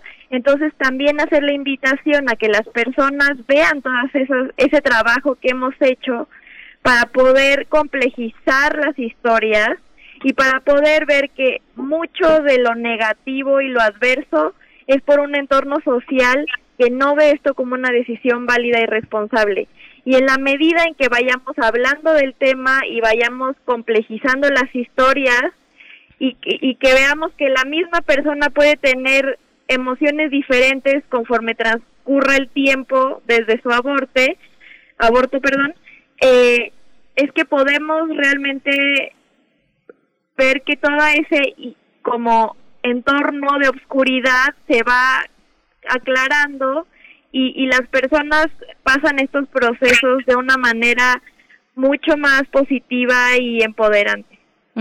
Es es muy importante que, aclaren esta situación. Cuando alguna feminista hace varios años me dijo, pues no, no necesariamente las personas que interrumpen un embarazo tienen estas eh, secuelas emocionales posteriores a la práctica de, la interrupción.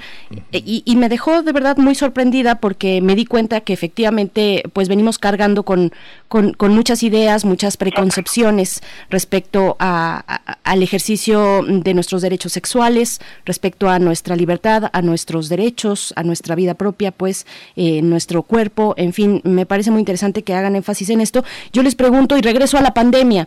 La pandemia, ¿cómo ha sido este eh, pues eh, la necesidad de atención de, del aborto de un aborto eh, en, en, el país con, con, los niveles que sabemos que se han desatado de violencia sexual casos de violación todo lo que ocurre ahora dentro de las casas que antes también ocurría pero que ahora durante estos meses que hemos estado pues confinados y confinadas pues sabemos que se han exponenciado estos casos de violencia. Cómo cómo han visto este fenómeno Adriana Jiménez bueno, pues nosotras eh, justamente hemos articulado desde muchos lugares que las mujeres puedan acceder a este aborto. Se nos ha incrementado la solicitud de información, eso sí es una realidad a través de los muchos medios que tenemos como redes sociales, línea telefónica, etcétera, es que hemos recibido pues el doble de llamadas para este tema de acompañamientos. Y cuando hablo de articulaciones, precisamente lo que nosotras hemos impulsado es que las instituciones hagan el trabajo que les corresponde, porque si bien el movimiento feminista, como lo ha mencionado Daniela, hemos estado ahí durante mucho tiempo justamente eh, informando, aprendiendo nosotras mismas, etcétera, también creemos que es una obligación del Estado poder cumplir con sus obligaciones, porque para eso está. Entonces, nosotras, a través de distintas instituciones, como son las secretarías de salud estatales, los institutos de las mujeres, las instancias municipales de la juventud, eh, las radios comunitarias, etcétera, hemos hecho un vínculo que nos permita precisamente que las mujeres puedan tener acceso al aborto eh, cuando lo necesitan por las distintas razones, eh, como tú has mencionado en el caso de violación, pues hemos tenido también bastantes casos, pero sí hemos intentado justamente que ninguna mujer se quede a mitad del camino por el tema de la pandemia y lo que hemos utilizado es lo que han dicho en distintos medios de comunicación, los servicios de salud reproductiva son servicios esenciales que tienen que seguir funcionando en el confinamiento y bueno, pues a través precisamente de estas eh, situaciones es que nosotros hemos presionado a las distintas instituciones de salud, pero también hemos hecho los acompañamientos que no se han podido realizar a través de ellas. Entonces a ninguna mujer la dejamos en el camino si requiere de un aborto a pesar del confinamiento.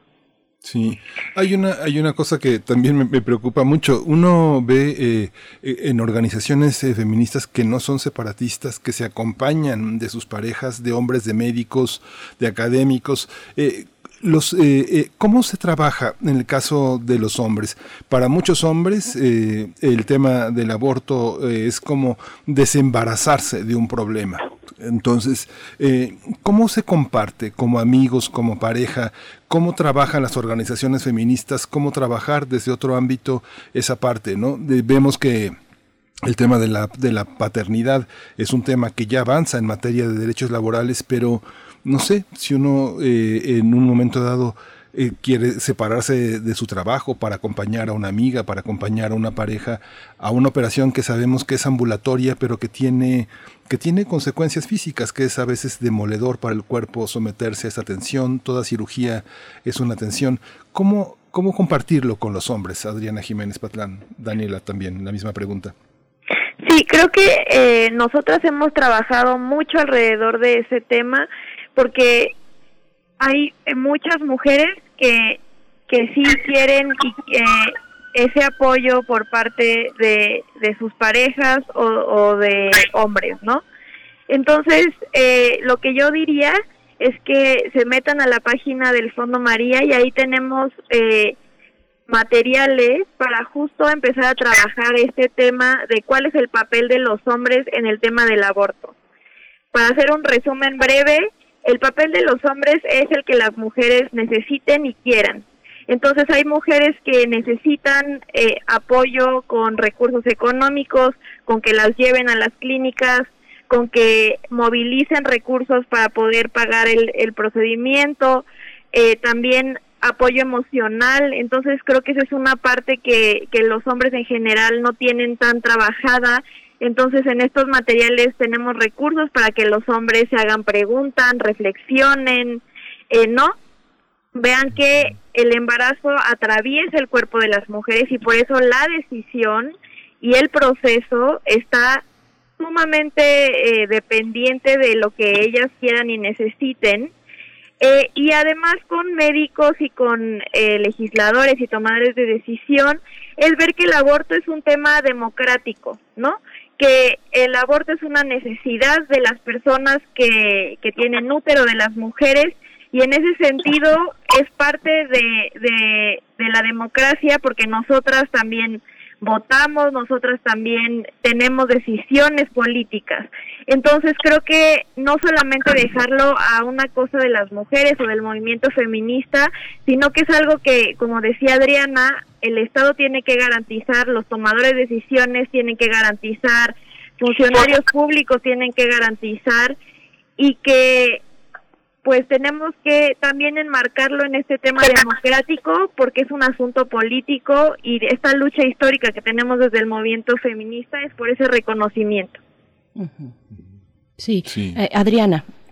En el caso eh, de nosotras, justamente lo que también creemos es que la decisión finalmente es la de las mujeres, efectivamente, que los hombres también necesitan aprender en todos estos procesos que atraviesan las mujeres a respetar sus decisiones. Eh, nosotros también hemos eh, trabajado a través de eh, otras organizaciones, eh, es la capacitación además a los hombres justamente para que aprendan cómo se tiene que lidiar con estas situaciones. Para nosotras, por lo menos en la BBC, sí nos parece muy importante que la última decisión es la de las mujeres, porque también nos hemos encontrado que muchas veces, como ya lo mencionan, es que hay presión por parte de los hombres para acudir a la interrupción porque ellos no quieren tener ese hijo. Entonces, es un proceso que tenemos que trabajar con la mujer que acude con nosotros, pero también con el hombre que está haciendo este tipo de presiones. Entonces, esto creo que es un paso en el que también necesitan organizarse ellos para ver cómo eh, lidian con todas estas situaciones y coincido perfectamente con mi compañera Daniela que las feministas hemos trabajado con los hombres porque bueno, es un asunto de democracia que necesitamos avanzar todas las personas y que se necesitan porque hay muchos en los puestos de tomas de decisión y que sigue recayendo muchas veces en ellos que no quieran avanzar en la despenalización justamente porque no les atraviesa el cuerpo esta experiencia y no se truncan sus proyectos de vida. Entonces es una reflexión muy importante que tenemos que hacer con todos los hombres también. Claro. Eh, yo creo que nos compartan, bueno, cuáles son las acciones que se estarán realizando. Ya desde la semana pasada se empezaron algunas, eh, pero el día de hoy, que es precisamente el día de acción eh, por la despenalización del aborto, pues que nos digan cuál es la agenda, pero antes, un poquito antes, y es que hay varias preguntas y comentarios en redes al respecto. nos preguntan si ustedes han atravesado por qué tipo de agresiones, si es que han atravesado por parte de eh, grupos antiderecho, eh, cuál es la diferencia para, por ejemplo, organizaciones y colectivas que están en los estados, que tal vez tienen menos eh, visibilización de sus, de sus problemáticas, de sus situaciones, cómo está esta cuestión en contra del activismo que promueve el aborto legal y seguro, Adriana. Bueno, Daniela, empezamos contigo, por favor. Sí, creo que nosotras eh, hemos tratado, justo como decía, de poner el tema como como desde un lugar muy luminoso y positivo y en ese sentido creo que pues los ataques han sido como otra vez repitiendo y reproduciendo mitos, mentiras. Entonces creo que eh, desde nosotras eh, lo que queremos es justo eh, ver que eso es un buen indicador, ¿no? Porque a la gente le cuesta mucho trabajo y sobre todo a, a los antiderechos como ver esto y complejizarlo y ver que pues tiene consecuencias positivas para la vida de las mujeres. Entonces, en ese sentido, a nosotras nos gusta eh, más bien como dar información, eh, dar, ¿no? Como los lugares en donde se puede hacer el procedimiento de manera segura, hablar del tema, invitar a las personas a que rompan el silencio, a que, ¿no? Como rompan esa culpa. Eh, y también como solamente dejar nuestra información para que si alguien necesita abortar eh, nos no, o necesita información nos llame.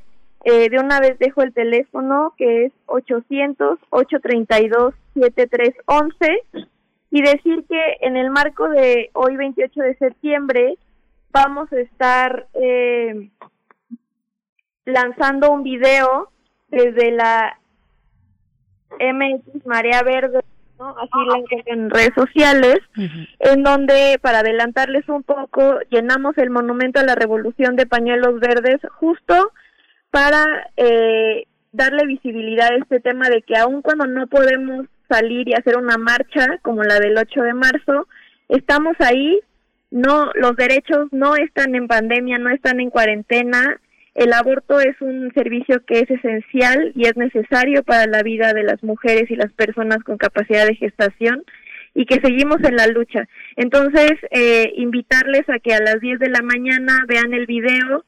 La verdad es que lo hicimos con mucho cariño esta acción, mucho amor y un poco también para que además de conmemorar este día, podamos celebrar que el aborto es una decisión que permite a las mujeres eh, decidir de manera libre, autónoma y, y con el apoyo social. Yo recuerdo que el año pasado la acción, cuando todavía éramos libres de, de, estar cerca y, de poder salir a las calles, la acción fue precisamente en la calle de Madero, esa calle peatonal de Madero en el centro histórico, pues una bandera enorme que cubría un tramo eh, amplio de, de Madero. Eh, bueno, Madero una vez más, Madero y las feministas.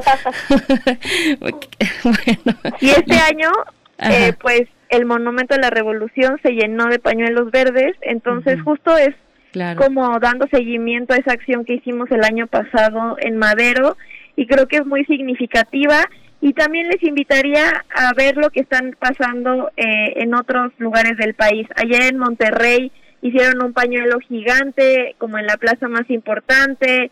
Eh, hoy va a haber diferentes acciones. Eh, en Colima tuvieron conversatorios este, no como no solamente la Ciudad de México, México sino realmente ver que, que esta marea verde y como este movimiento feminista a favor del aborto legal, seguro y gratuito está en todos los rincones del país. Adriana, bueno, misma pregunta, además de la agenda que ya nos comenta Daniela, pero preguntarte sobre pues las, las violencias, los ataques de pronto si han sucedido para con ustedes en Redecer eh, por parte de grupos antiderechos, estos grupos van creciendo, están disminuyendo, ¿cómo lo ves? Pues la verdad es que siempre han estado ahí y la verdad es que son bastante violentos. Cuando se han presentado iniciativas por la despenalización del aborto, bueno, pues yo que soy de Hidalgo, me han tocado que lleguen ahí al Congreso eh, y también, bueno, desde Guerrero también, que Daniela recordará que hace algunos años también intentamos la despenalización en el estado de Guerrero, llegaban los grupos antiderechos, la verdad con mucha violencia, eh, mismo caso Oaxaca, pero nosotras hemos decidido justamente no responder frente a esa violencia, porque no somos iguales. Precisamente nosotros creemos en un estado de democracia donde se tienen que poner los puntos de vista de manera eh, sin violencia, de manera que todos nos podamos escuchar. Y aunque han estado ahí tratando de empujarnos, de decirnos cosas que siempre les han dicho, pero cada vez han incrementado más. Y bueno, yo no sé si Daniela coincida conmigo, hace mucho tiempo que no veía que hubiera hombres, por ejemplo, en las marchas. Antes eran las mujeres de las iglesias que rezaban, pero tiene ya, como yo pienso, hacia aproximadamente uno o dos años, que veo muchos hombres, incluso en la marcha que ustedes están mencionando de hace un año, había hombres con vestidos de como de motociclistas, justamente eh, que no se les veía la cara, intentando que no pasáramos o que no siguiéramos avanzando. Y eso ha ocurrido también en Hidalgo. Muchas veces son lideradas por hombres, no necesariamente son las mujeres, y ahí también hay un indicativo de quién puede estar detrás, pues son estos grupos que pueden tener dinero para mover a, a, a estos hombres que intentan violentar a las compañeras. Pero te repito, nosotras hemos decidido no responder ante esa violencia, sino justamente tener los argumentos. Y lo otro que hay que decir es que hay cada vez en cada municipio que tú no te imaginas estas marchas, por ejemplo, ya Daniela mencionó algunos como Nuevo León, que está en la Macroplaza, pero también, por ejemplo, ha sucedido en Atitalaquia, en Hidalgo, en Epazoyucan, en municipios de Morelia muy pequeños, porque además, eh, bueno, pues no solamente es el tema del aborto, sino todo lo que está ocurriendo contra los derechos de las mujeres y me parece muy importante decir que los medios de comunicación locales y nacionales tienen que voltear a ver todas estas expresiones en los municipios. Sí, pues bueno, ha sido una conversación muy interesante. Eh, en este panorama, pues hablamos de parejas, de hombres, pero pues los hombres que tienen, que tenemos hermanas, pues forma parte de una, de un entorno, de una fortaleza donde pues también viene de ahí, de esa intimidad, de esa confianza, de esa, de esa convivencia entre sexos, de géneros distintos, de, de opciones distintas. Adriana Jiménez Patlán, Muchas gracias. Adriana Jiménez Patlán es directora de Derechos Sexuales y Reproductivos y Violencias en Equidad de Género, Ciudadanía, Trabajo y Familia, una asociación civil.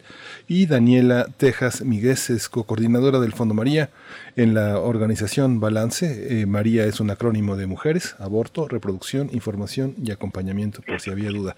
Muchas gracias a las dos. Muchas gracias por estar aquí en Primer Movimiento. Muchas gracias, Miguel Ángel. Eh, y pues aquí estamos eh, para específicamente hoy celebrar este Día de Acción Global por el Aborto Legal, Seguro y Gratuito. Muchísimas gracias.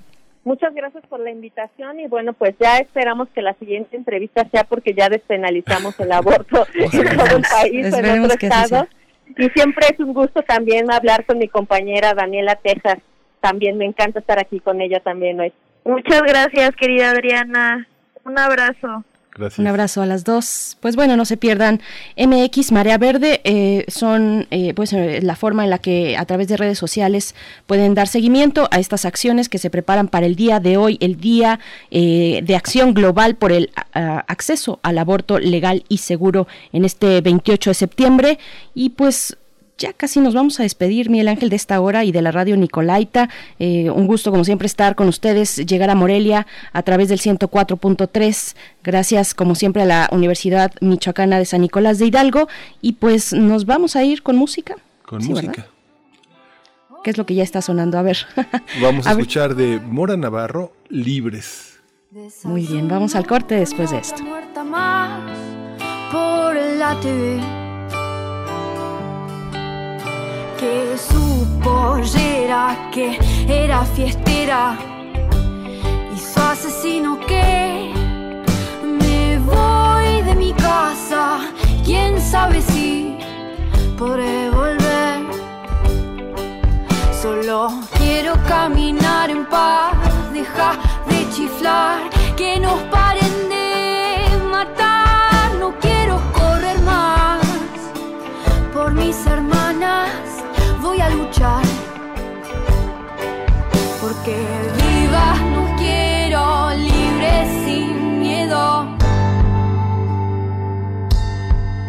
Así vivas no quiero, libre sin miedo de ser lo que quiera ser. Voy a vestirme como quiera, con jean o con pollera y voy a luchar por el aborto legal para que mis auroras no mueran más de este sistema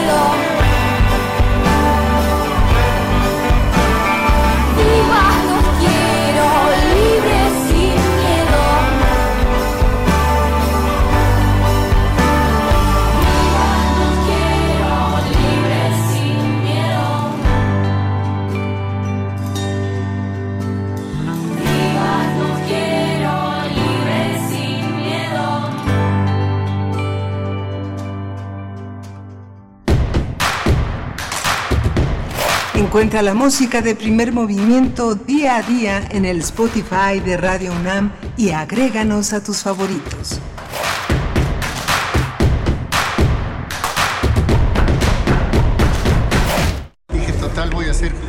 Le saca uno la verdad a las personas, como sea, de guacanazos, a meterles la macana eléctrica. Éramos los halcones. Creí que era un bebedor social y que podía dejar de beber cuando yo quisiera, ¿no? Y no fue así. Perder familia, perder trabajo, tocar un fondo de sufrimiento muy cabrón, de esos delirios visuales, ver cómo me comía las arañas, los alacranes. En el mundo de las drogas no hay final feliz. Solo podemos enviar abrazos y besos por el celular. Solo podemos darnos el codo como saludo. Hola, hola. Reunirnos, pero detrás de una pantalla. Sabemos que son tiempos difíciles para ser joven, pero también son buenos para participar en las decisiones importantes. Si cumples 18 antes del 6 de junio de 2021, tramita tu INE desde ya. Tienes hasta el 10 de febrero. Contamos todas, contamos todos. INE. Psicología observa al ser humano, sus escenarios y comprende su diversidad. Adentrémonos en ella. Juntos hagamos conciencia, psicología y sociedad. Cuarta temporada. Un programa de análisis y reflexión con Berenice Camacho y los doctores Mariana Gutiérrez Lara, Jorge Álvarez Martínez y Laura Ramos Langurén. Todos los lunes a las 18 horas por el 96.1 de FM y su retransmisión los jueves a las 16 horas por el 860 de AM. O si lo prefieres, escucha el podcast en radiopodcast.unam.mx. Radio UNAM, Experiencia Sonora.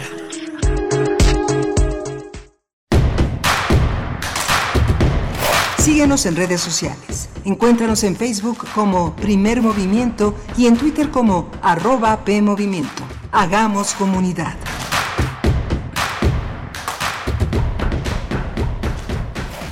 Muy buenos días, en primer movimiento. En el lunes 28 de septiembre de 2020 damos inicio a nuestra tercera hora de transmisión de aquí hasta las 10 de la mañana. Gracias por su permanencia en las frecuencias universitarias, por su compañía. Si desde las 7 eh, nos permiten acompañarles o si recientemente se unen a estas frecuencias, pues muchas gracias. Estamos haciendo comunidad, estamos haciendo radio en estos momentos de, de pandemia, todavía de lejanía y de distancia social, pero con esta posibilidad que nos da precisamente la radio pública de estar cercanos, cercanas y también las redes eh, digitales donde podemos eh, pues dialogar. Muchas gracias a quienes nos han escrito en arroba PMovimiento, en Twitter, también en Facebook.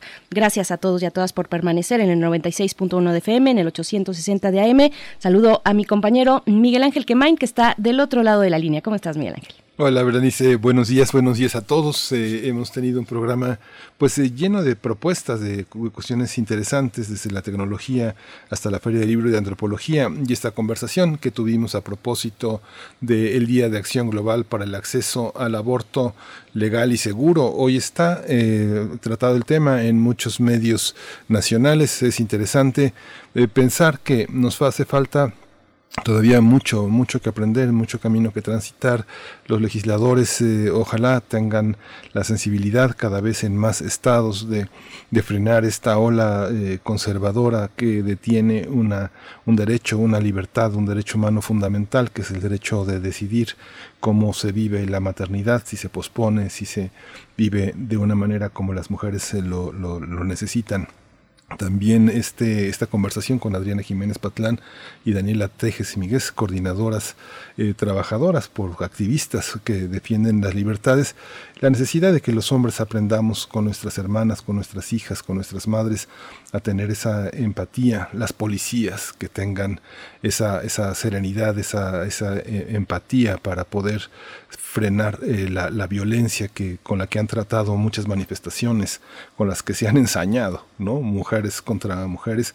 Las mujeres policías también son mujeres, también es su misma lucha, es, es, es, es lo mismo, Berenice. Así es. Bien, pues también recordar las redes sociales donde pueden ustedes dar seguimiento a este a esta serie de acciones.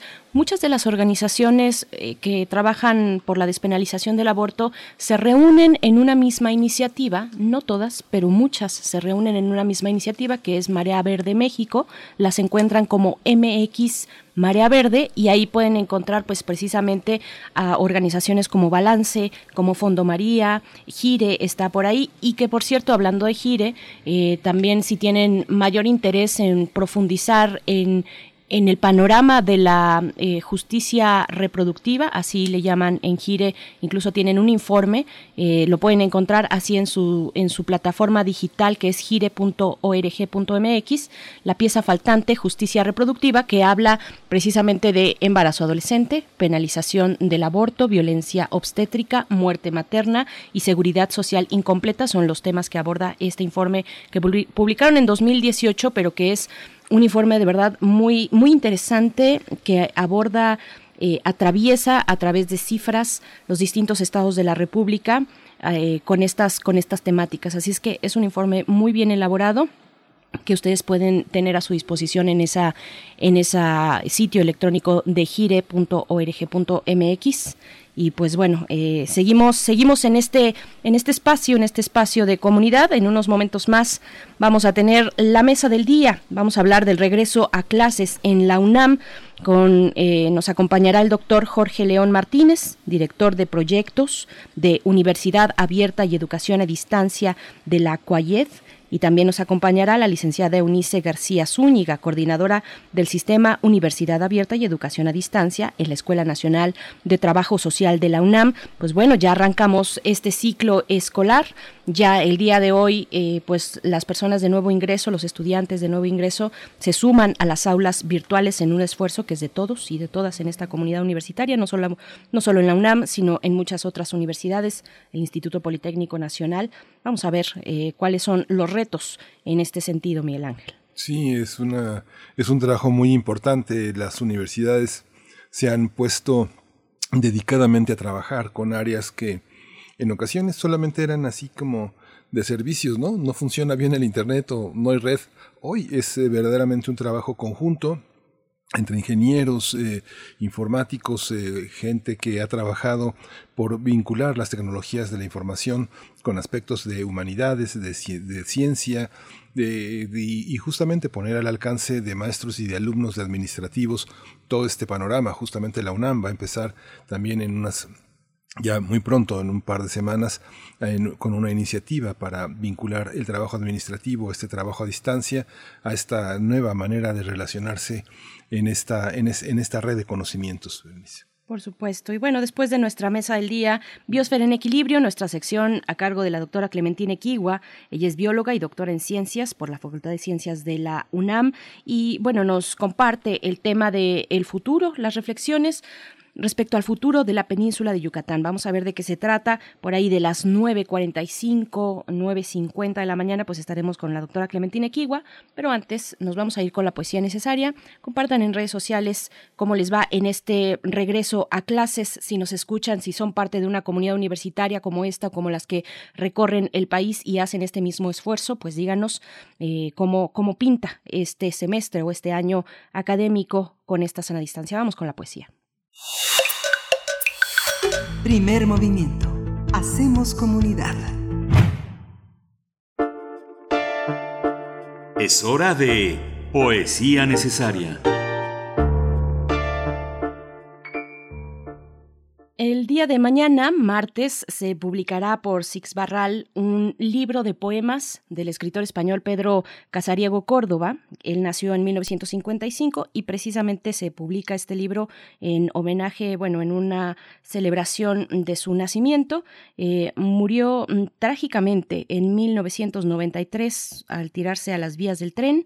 Este libro titulado Poemas encadenados, pues eh, es, una, es una edición ampliada y revisada. Ya se había publicado en 2003 por la misma editorial, pero esta es una edición ampliada y revisada que contiene poemas, es una eh, obra muy extensa, la que recupera este libro, contiene poemas inéditos inéditos. Son cinco poemas y ayer Babelia, eh, el suplemento cultural del país, publicó tres de estos poemas Uno de ellos lo voy a leer en estos momentos, que se titula Te perdono. Así es que poesía inédita en, primer movimiento que se, mañana, mañana se publica, todavía no, y se incluye en este libro que pues no dejen de revisar. Vale mucho la pena acercarse a un escritor como Pedro Casariego, y bueno, eh, mm, el, título del poema, les decía, Te perdono, así se llama, y bueno, se acompaña además de ilustraciones y dibujos que el mismo autor realizó. Bueno, después del poema llega la música con el gran Lou Reed, Walking on the Wild Side, es lo que vamos a escuchar para esta mañana, así es que vámonos con la poesía, Te perdono. Te perdono. Quizá puse en ti demasiadas esperanzas y demasiadas manos, en tu sombra terrible por lo marchita, en tu, en tu boca futura por lo callada, en la sonrisa, sonrisas irremediable que tus labios repetidos por Mendel y los suyos. Si un árbol enfermo, si un árbol es la copia de otro árbol, si un árbol caído es otro árbol que se yergue, como mirar a lo alto entonces el que habla en soledad, el mudo, Carson McCullers es el tirador del cajón de las flores, la lluvia que fusila, la sequía, para bien de los caracoles, concha de estrellas rapidísimas, destinadas a la quietud, a los astrónomos. Necesito, solo necesito pagar el precio de un café que se enfría, hurgar un poco.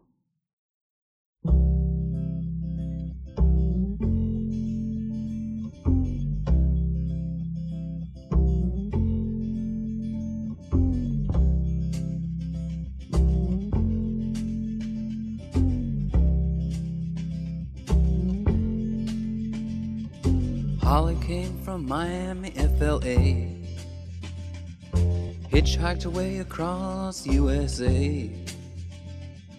Plucked her eyebrows on the way, shaved her legs, and then he was a she. She says, Hey, babe, take a walk on the wild side. Said, Hey, honey, take a walk on the wild side.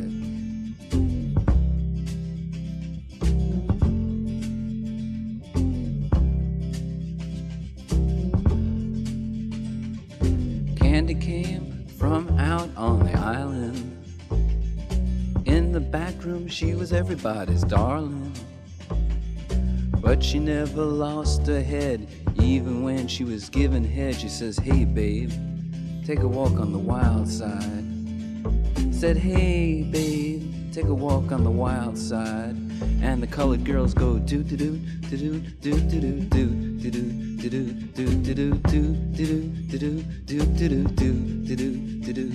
Little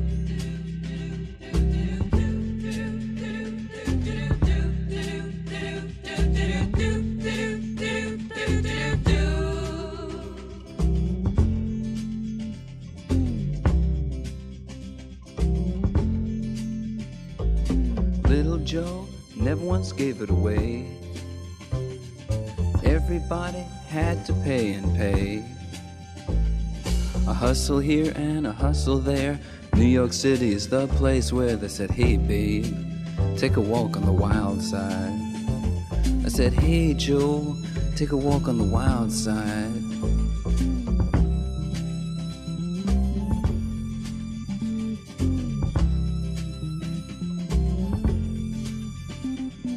Sugar Plum Fairy came and hit the streets looking for soul food and a place to eat. Went to the Apollo, you should have seen him go, go, go. They said, Hey, sugar, take a walk on the wild side. I said, Hey, babe, take a walk on the wild side. Alright. Ha.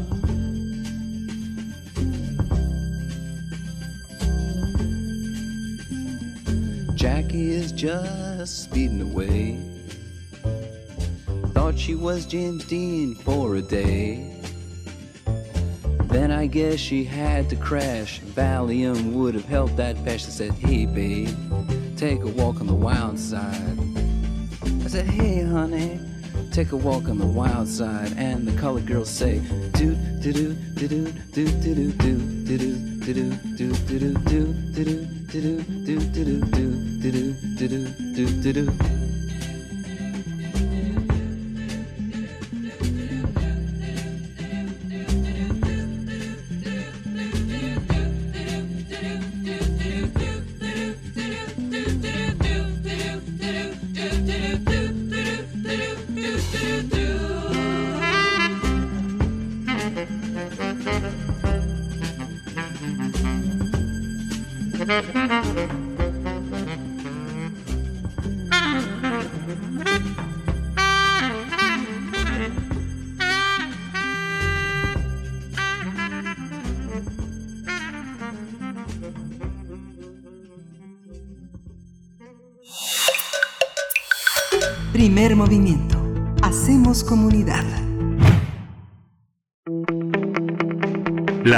del día.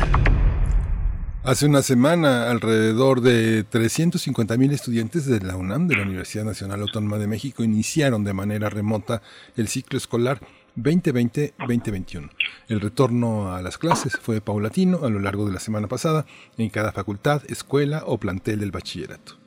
Se trata de un regreso a las actividades escolares en condiciones inéditas debido a la pandemia, por lo que nuestra Casa de Estudios ha elevado al máximo sus capacidades en materia tecnológica para, para ofrecer una educación a distancia de alta calidad.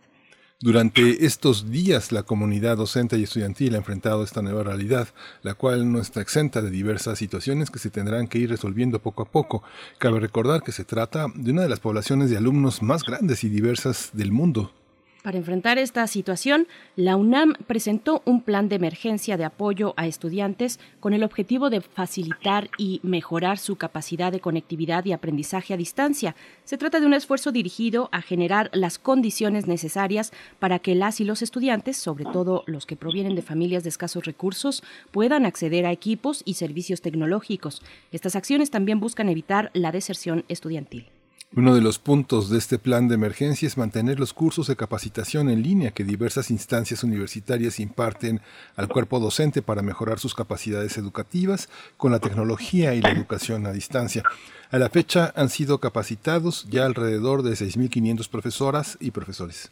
Vamos a realizar pues una evaluación, una reflexión en torno al regreso a clases de manera remota eh, por parte de la UNAM y nos acompañan en la línea de primer movimiento. Voy a presentar a ambos. Empiezo con el doctor Jorge León Martínez, director de proyectos de Universidad Abierta y Educación a Distancia de la CUAYED. Bienvenido, doctor Jorge León. Gracias por estar aquí en primer movimiento.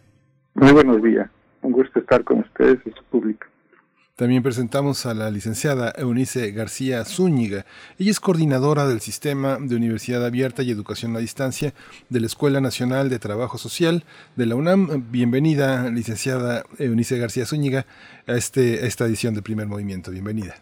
Ah, buenos días, muchas gracias por la invitación y saludos a ustedes y al público. Muchas gracias. Gracias a los dos eh, por estar aquí. Pues bueno, ya llevábamos algunos meses desde marzo del año pasado, pues con esta, estos retos de, que nos supone la sana distancia. ¿Qué aprendizajes nos dejó esa primera etapa que ahora pues nos preparó un poco más o mucho más para hacer frente al inicio de un ciclo escolar? Empezamos con usted, doctor Jorge León. Sí, muchas gracias. Mira, eh, a partir de marzo afortunadamente la, la universidad tuvo este plan de contingencia que, que han mencionado en la entrada. Y bueno, ahí teníamos diferentes eh, programas y uno de ellos fue el campus virtual de la UNAM. Y en este campus virtual se integraron muchos servicios, tanto tecnológicos, pedagógicos y, y de apoyo. Eh, aquí los tanto los profesores como los alumnos podrían este, tenerlo de referencia y encontrar eh, software que les pudiera servir, tanto este tipo de softwares que le llamamos sincrónicos como de videoconferencia, como también diferentes plataformas o software asincrónico que se utiliza mucho en la educación a distancia y que sirve de, de mucho para esta educación remota de emergencia que así le llamamos. Eh, el licenciada Eunice García, pues misma pregunta, eh, un poco eh, afinándolo hacia las herramientas que contábamos en aquel, en aquel momento, con las que contábamos en aquel momento y las que se han sumado ahora ante esta eh, necesidad, pues que, que, es un gran reto cuando hablamos de 300 350 mil estudiantes, por lo menos en la UNAM. ¿Qué supone esto y qué aprendizajes nos dejaron pues los meses anteriores, maestra? Sí, eh, afortunadamente en la universidad ya contábamos con estas herramientas. Eran herramientas con las que veníamos trabajando en, en, en eso ayer, en la educación abierta y a distancia. Sin embargo, a partir de la pandemia y con el trabajo que ya había hecho la Cuayet, pues se contó con este campus universitario. ¿Qué aprendizajes obtuvimos? Es compartir los trayectos que ya teníamos en la educación a distancia y abierta con los eh, profesores y con el sistema presencial. Eh, creo que uno de los aprendizajes que nos ha dejado es que en un primer momento todos, incluyéndome porque yo soy profesora también de presencial, lo que hicimos fue cambiar nuestras sesiones en salón a sesiones en aula virtual.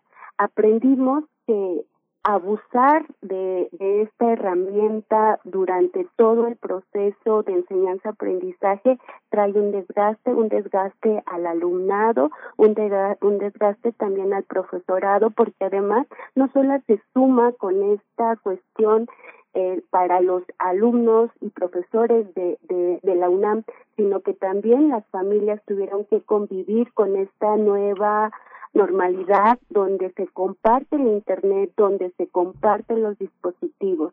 Un aprendizaje que nos ha dejado es que tenemos que utilizar las otras herramientas también, las herramientas asincrónicas que como mencionó el doctor Jorge León, también contamos con ellas.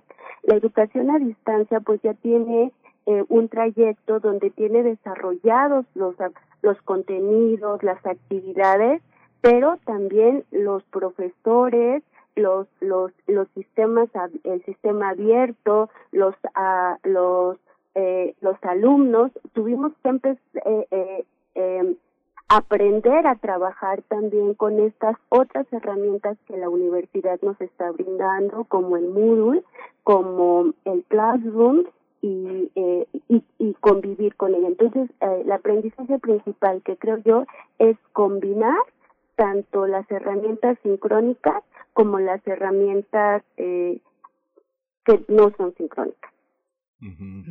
Esta, este regreso también ha significado una nueva manera de relacionarse personalmente con los alumnos. Eh, al principio los alumnos insistían mucho en pedir, en solicitar información a través de su propia cuenta personal. Hoy prácticamente no se puede hacer nada sin la cuenta institucional, lo que obliga también a, muchos profesores y alumnos a dirigirse entre sí de una manera mucho más institucional, mucho más respetuosa. Algunos dirían que más fría, no sé qué opina usted, este, licenciada Eunice García, y la misma pregunta también para el doctor Jorge León. Empezamos por usted, Eunice García. No sabemos quién se, se fue de, de, la comunicación. Ahorita ya Frida Saldívar lo está resolviendo, me, pero creo que está el doctor Jorge con nosotros.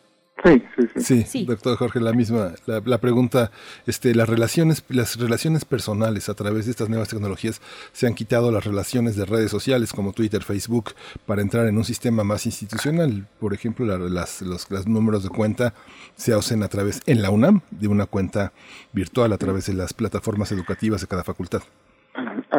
Pero fíjense que todo todo cuenta, ¿no? Tenemos este, diferentes perfiles de profesores, diferentes perfiles de programas de estudio, diferentes perfiles de alumnos, por supuesto, y la sugerencia hacia el docente es que utilice las herramientas que él, que él conoce o que se formó y conoce actualmente. Entonces, desde redes sociales, no nada más están las redes sociales que todos conocemos, hay redes sociales también institucionales, ¿sí?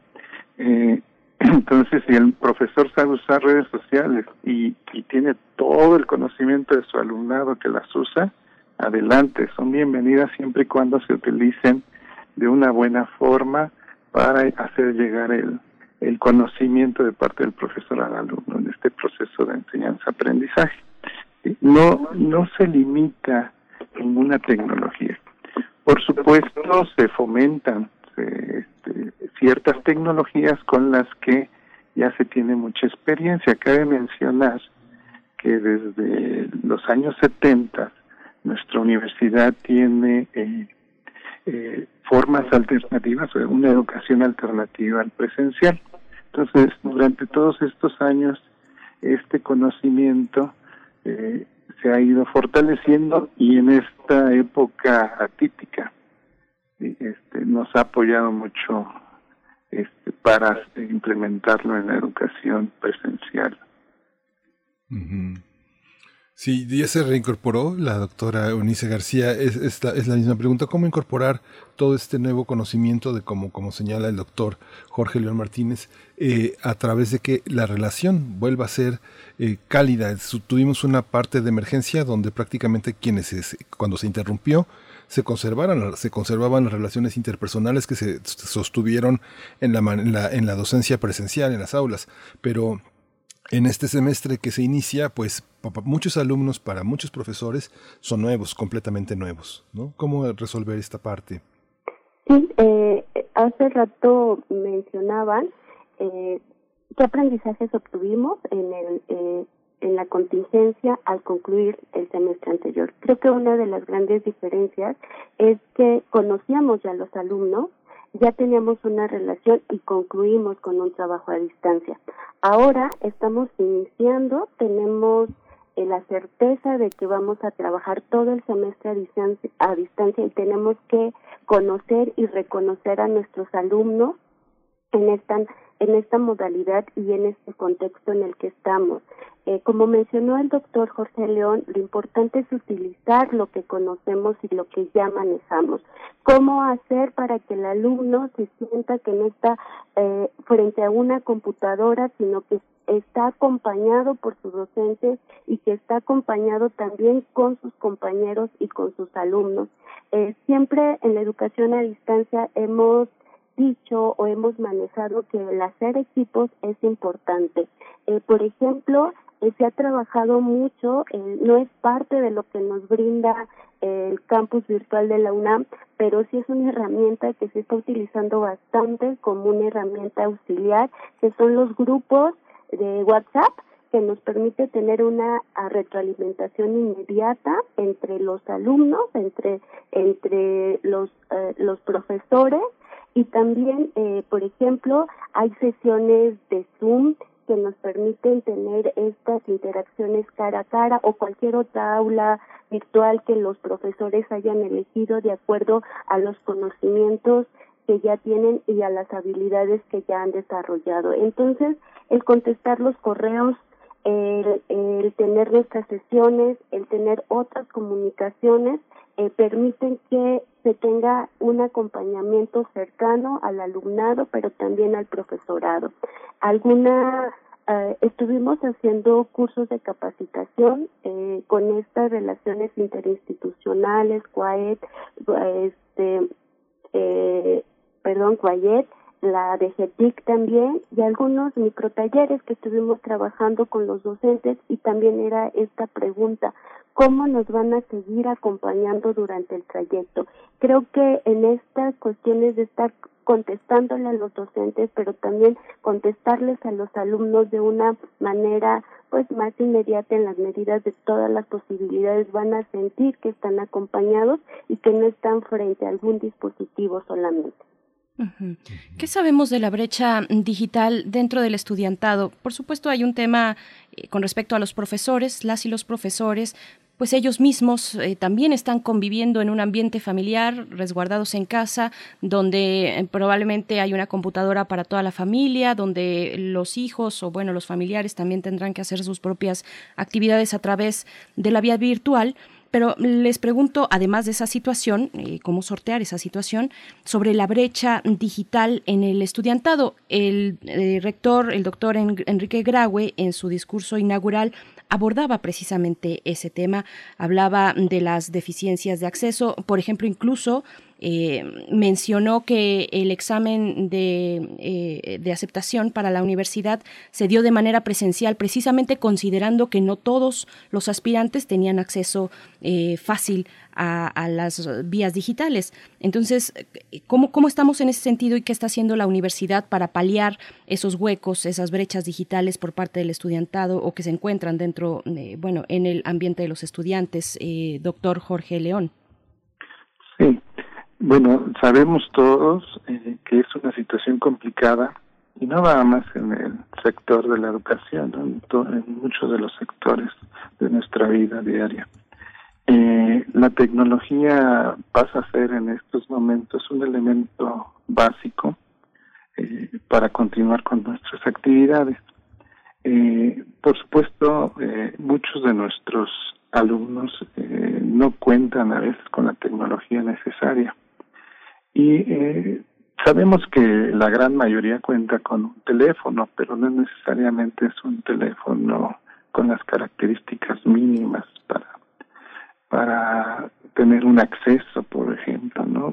Todos tenemos a lo mejor datos, pero no tenemos un ancho de banda, ¿no? Que a veces no no no nos da la vida en ciertas familias no se cuenta con los recursos para con, para este servicio entonces este el, rector eh, lo ha mencionado y está, se está trabajando en un programa integral de apoyo a este perfil de alumnos que tenemos no eh, sin embargo cabe mencionar que es un esfuerzo conjunto los alumnos en sus casas a lo mejor tienen esta conexión, pero como usted bien dice, la comparten con más miembros de su familia.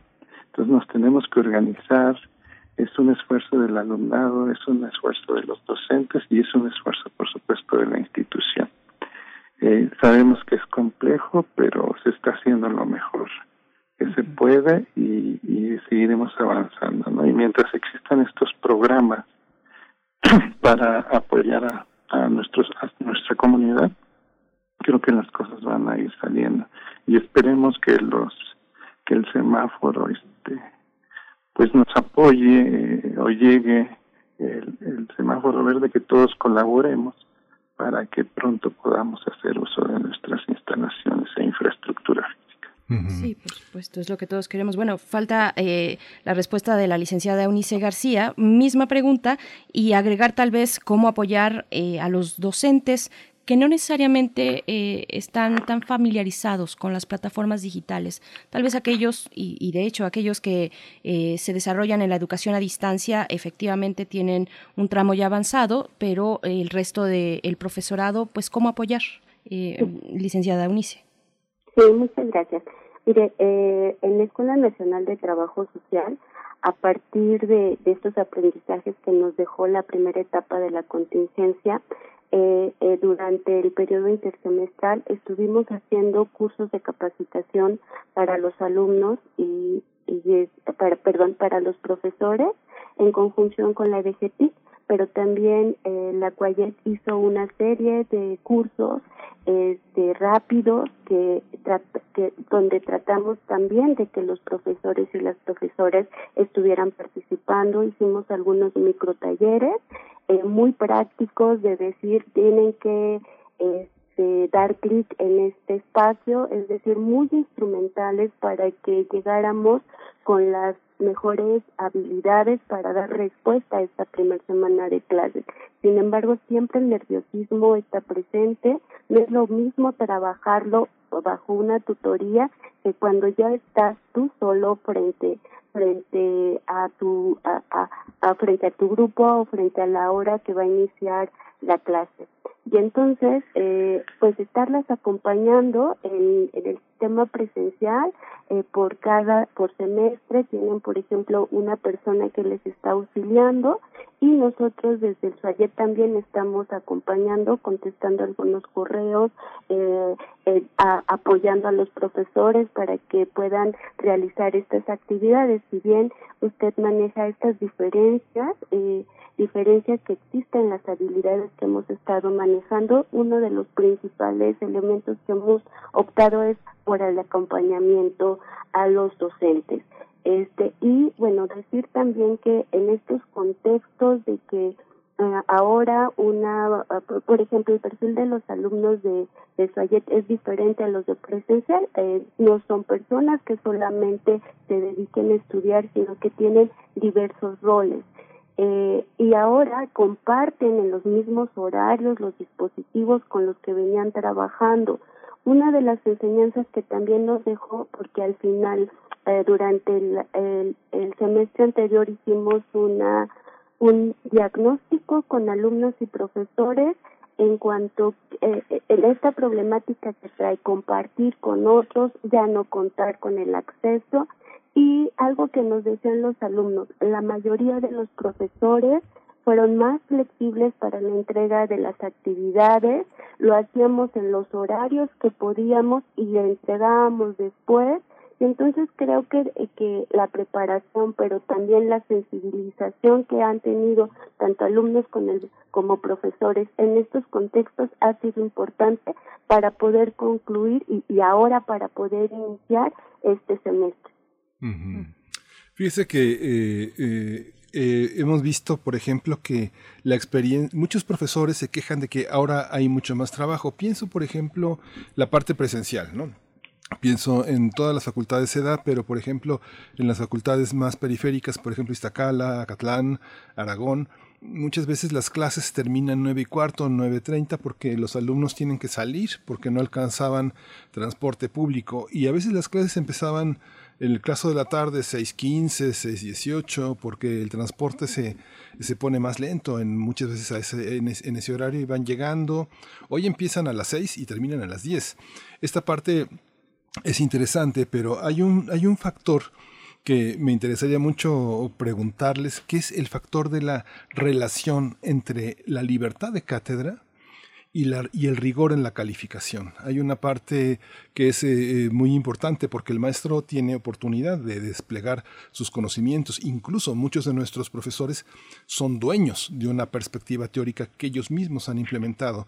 Pero a la hora de calificar, por ejemplo, todas las prerrogativas que pone un sistema, pongamos el caso de Classroom, donde eh, el alumno ya cuenta con la evidencia de que se le calificó con rigor, ¿cómo se da? ¿Cómo se da esta relación? ¿Todavía es un problema que está como por presentarse o, de entrada ya se plantea, doctor Jorge León Martínez? Empezamos con ustedes, para los dos la pregunta, pero empezamos con usted.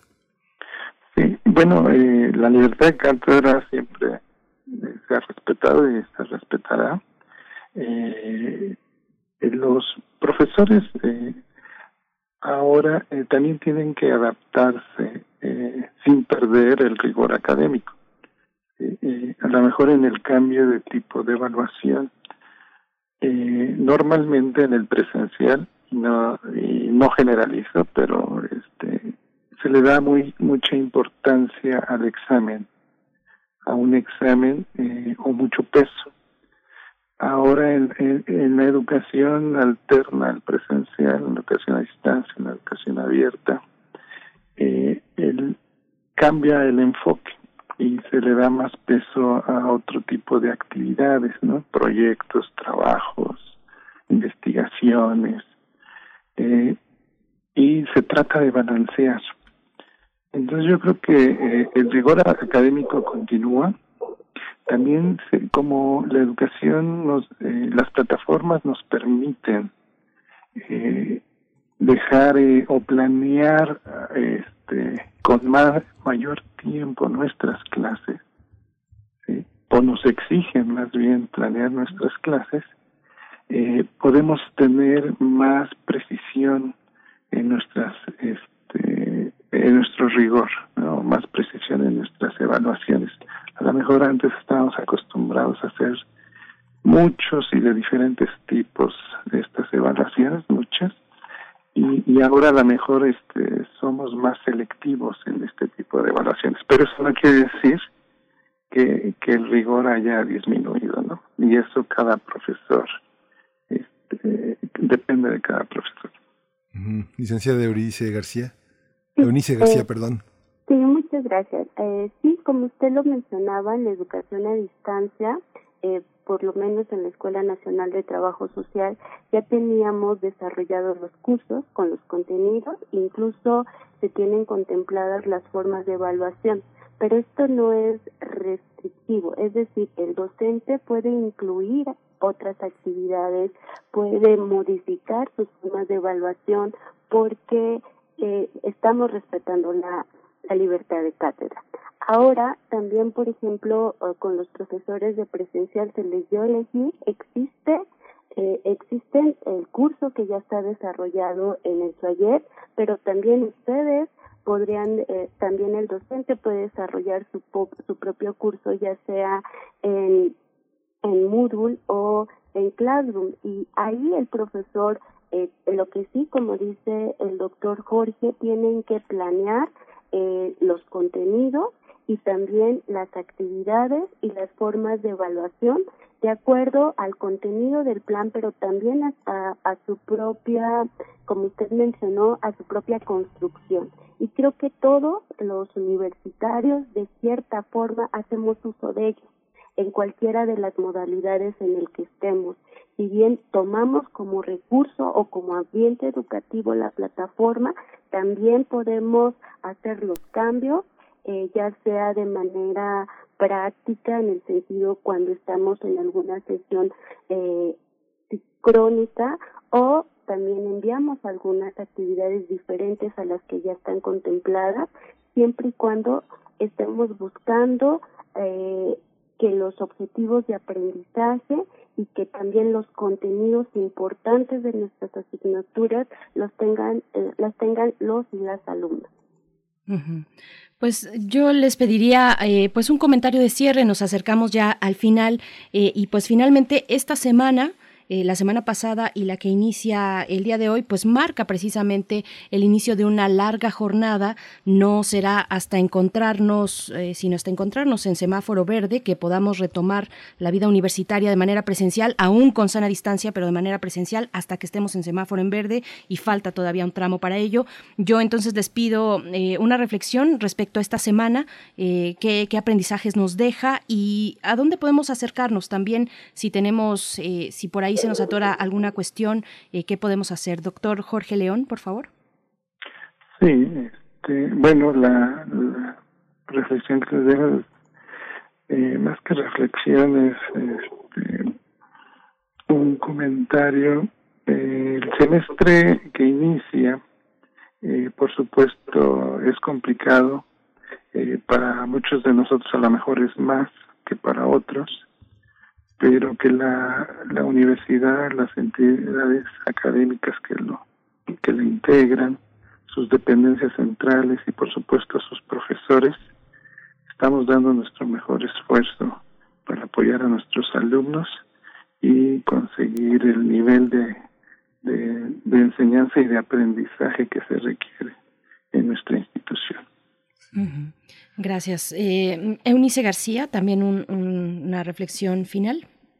Sí, eh, creo que, bueno, también en esta semana, eh, bueno, una semana ya tuvimos nuestra primera semana de clases, pero también hoy inicia una nueva generación y es importante, es una nueva generación que inicia de manera diferente a cualquier otra, darles la, la bienvenida a las y los alumnos. Eh, decirle que la Escuela Nacional de Trabajo Social ha impulsado un programa es en tu casa que nos ha permitido durante todo el semestre, durante el semestre anterior, el periodo intersemestral, tener un contacto directo con nuestra comunidad, eh, que eso ha estrechado nuestro, los lazos, pero también decir que como universidad la construimos todos, que juntos, eh, alumnos, administrativos, eh, académicos, vamos a salir adelante. Eh, el eslogan que ha trabajado la universidad, la universidad no se detiene. Este contexto nos afecta a todos, pero también nos acerca. Eh, este sería como mi mensaje. Muchas gracias. Al contrario, Muchas gracias a ambos por, por eh, compartir estos aprendizajes, eh, esto que bueno iremos llevando a cabo en comunidad, eh, porque así es, es mejor también acercarse, está la posibilidad de acercarse al campus virtual, un espacio integrado para trabajar en línea, pues con cajas de herramientas que permiten a las y los profesores de la UNAM impartir clase en tiempo real o diferido. Seguramente, bueno, los académicos que nos escuchan ya tienen este dato, pero está ahí, no está de más decirlo.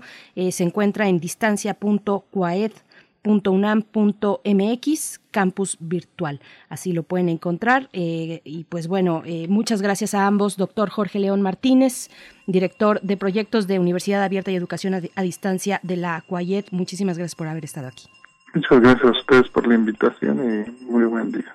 Muchas gracias. Gracias también, licenciada Eunice García, coordinadora del Sistema Universidad Abierta y Educación a Distancia en la Escuela Nacional de Trabajo Social de la UNAM. Muchas gracias, eh, profesora Eunice. Muchas gracias por la invitación y que tengamos un excelente semestre. gracias. Así será. Así será. este, pues sí, juntos haciendo frente a esta adversidad. Eh, enhorabuena también para los que se integran el día de hoy, eh, el día de hoy que la nueva generación, las nuevas generaciones, pues inician clases de manera inédita, por primera vez a distancia, de manera virtual, Miguel Ángel. Sí, justamente, pues sí, ojalá sea una buena experiencia. Los mecanismos de apoyo, de defensa de los estudiantes, pues siguen funcionando, las unidades de apoyo de género, las, eh, las, instancias de, de, de procuración de justicia universitaria, se han afinado los mecanismos, se han afinado las formas de entrar, el apoyo psicológico, el apoyo de salud. Es un semestre que inicia también con intercambios académicos muy importantes en línea. Eh, hay muchísimos recursos, pues eh, no hay que dejar de visitar la página de, la UNAM. Esta página que proponemos hoy, pues es fascinante. Es realmente un punto de llegada a una serie de desarrollos que ha logrado la universidad en la educación a distancia. El cual es una, es una vanguardia He tenido oportunidad de ver minuto a minuto el despliegue de las clases, son a distancia, alumnos de todo el país se juntan, trabajan en equipo, profesores que hacen llamadas sincrónicas. Es verdaderamente fascinante, es un, orgullo verdaderamente la UNAM en este, en este terreno, una vanguardia de la que se tiene, tenemos mucho que aprender, pero también mucho que compartir y mucho que enseñar. Por supuesto. Pues bueno, eh, compartan sus reflexiones también en redes sociales. Eh, vamos a ir con música. Esto está a cargo de Buica. La canción es Cidade do Amor.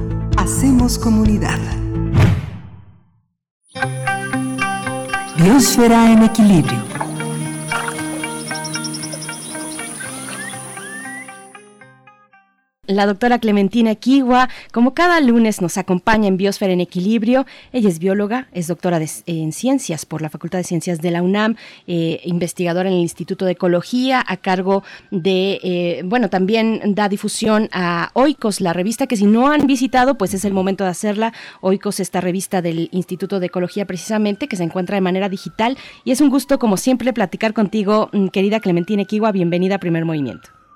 Muchísimas gracias. Pues buenos días a, todos. Espero que todos estén muy bien.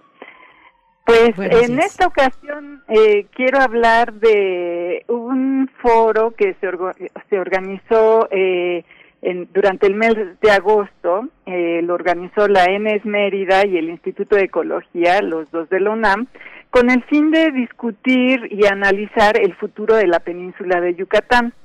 La idea detrás de este foro fue reunir a especialistas en diferentes áreas del conocimiento para hablar, desde sus perspectivas académicas, de los distintos aspectos de los recursos de la península de Yucatán, incluyendo los eh, recursos naturales y los recursos sociales, eh, pues un poco eh, inmersos en esta perspectiva de el futuro de la construcción futura del tren Maya y de todo lo que sucede allá, porque pues es una región muy importante desde el punto de vista turístico, obviamente, pero también pues ha ido aumentando su su participación industrial, digámoslo así, y agropecuaria. Eh, el foro se organizó en cinco mesas temáticas que ayudaron a identificar las grandes líneas de acción que son necesarias para conseguir un futuro sostenible e incluyente de la península de Yucatán. En total participaron 45 académicos de instituciones de la propia UNAM, como por ejemplo las facultades de Ciencias y de Química, los institutos de Ecología e Ingeniería, de la ENES Mérida, así como el CINVESTAF y ECOSUR de Mérida, la Universidad de Quintana Roo y otras eh, organizaciones de investigación científica. Durante el foro se abordaron muchos aspectos de la problemática que enfrenta la península de Yucatán, no solo con la perspectiva de la construcción del tren Maya, como digo, sino que también se habló del desarrollo que ha ocurrido en los últimos años en toda la región y que eh, si se analiza con cuidado ha tenido un serio impacto negativo en los ecosistemas y provocado problemas sociales. Eh, las dos primeras mesas hablan del agua y es alrededor de este recurso que si lo analizamos con cuidado funciona toda la región. Por una parte, el agua rodea la mayor parte de la península. Además, la atraviesa de sur a norte y de este a oeste por una red de innumerables cenotes que salpican su superficie y eh, la conectan los ríos subterráneos eh, eh, a todos ellos. El agua, pues, es el recurso que le da vida a los ecosistemas terrestres de la región. En el agua están ecosistemas tan importantes como los manglares y arrecifes, y también es el agua el atractivo turístico que lleva anualmente a millones de personas a la península. Es también el agua de la que depende el bienestar de la gente y el funcionamiento de industrias como el turismo, la agricultura y la ganadería. Así que, pues muchas de las conclusiones importantes de este foro, eh, pues giran alrededor de ella. Eh, voy a hablar yo principalmente de, de las conclusiones que están eh, relacionadas con el agua y los ecosistemas, porque bueno, obviamente ese es mi, mi área de, de mayor interés y de experiencia, ¿no?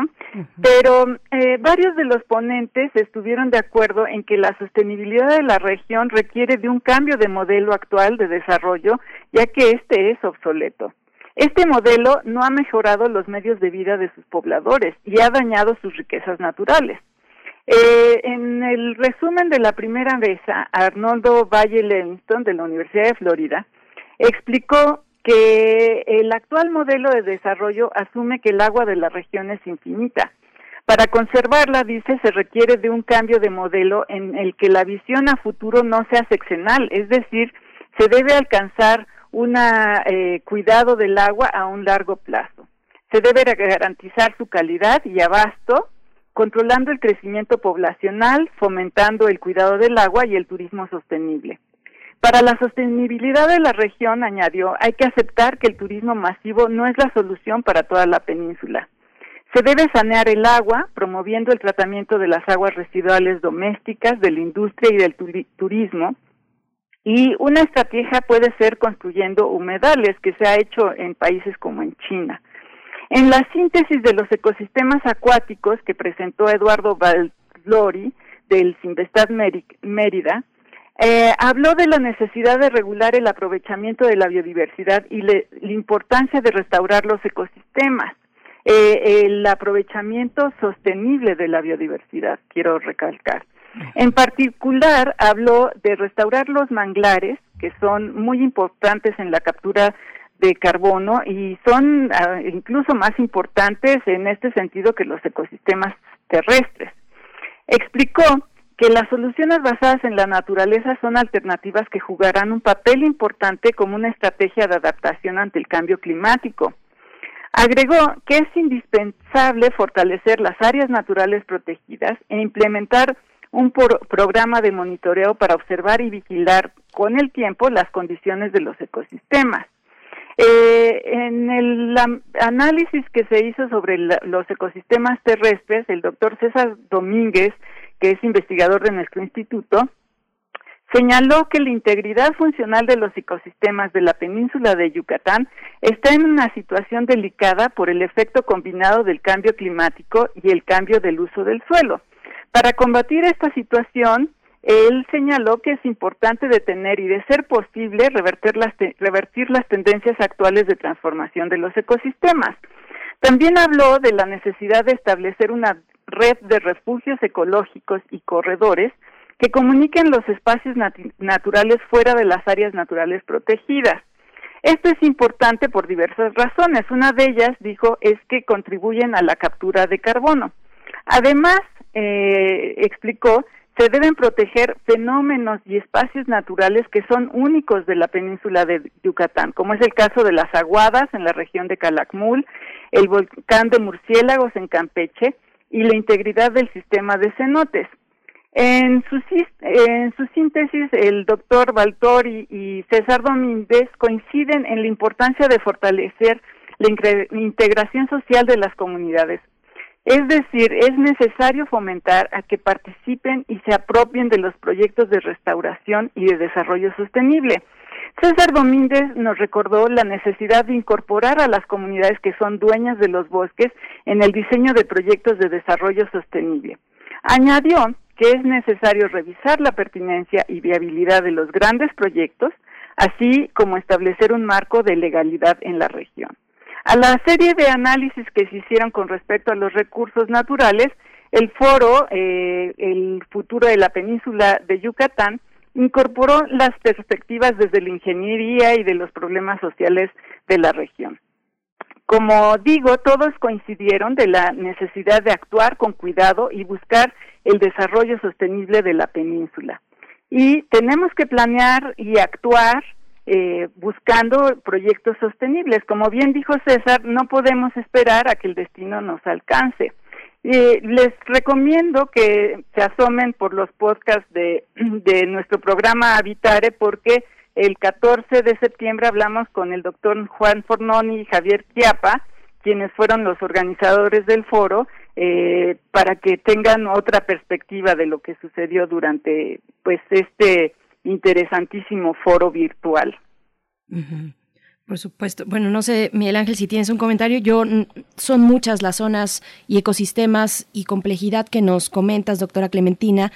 Eh, y, uno no puede dejar de pensar en el impacto de proyectos como el Tren Maya, ¿no? Eh, claro que la, la problemática, entiendo, es mucho más amplia que eso, pero ese es un tema muy puntual, ¿no?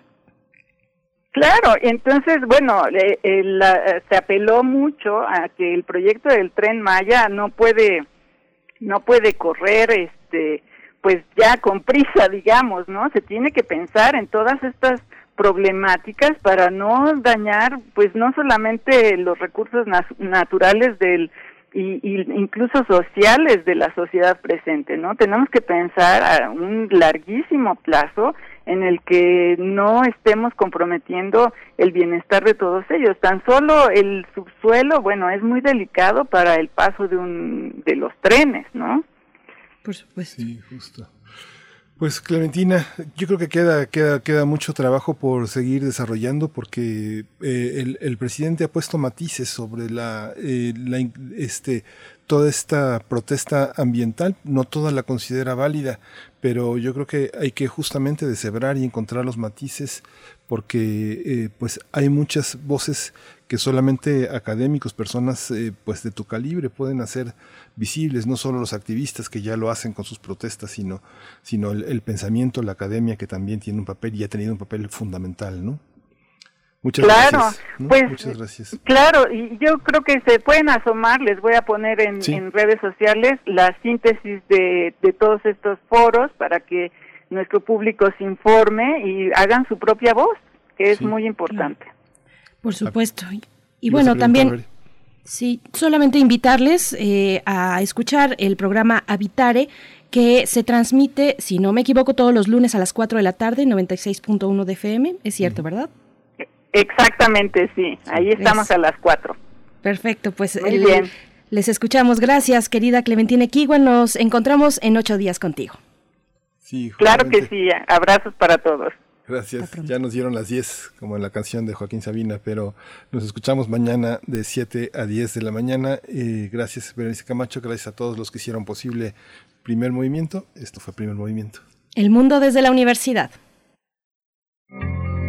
Radio UNAM presentó Primer Movimiento. El mundo desde la universidad. Con Berenice Camacho y Miguel Ángel Quemain en la conducción. Frida Saldívar y Uriel Gámez, producción.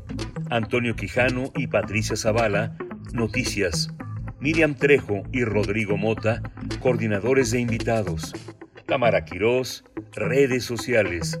Arturo González y Socorro Montes, Operación Técnica, y Arlén Cortés, Servicio Social.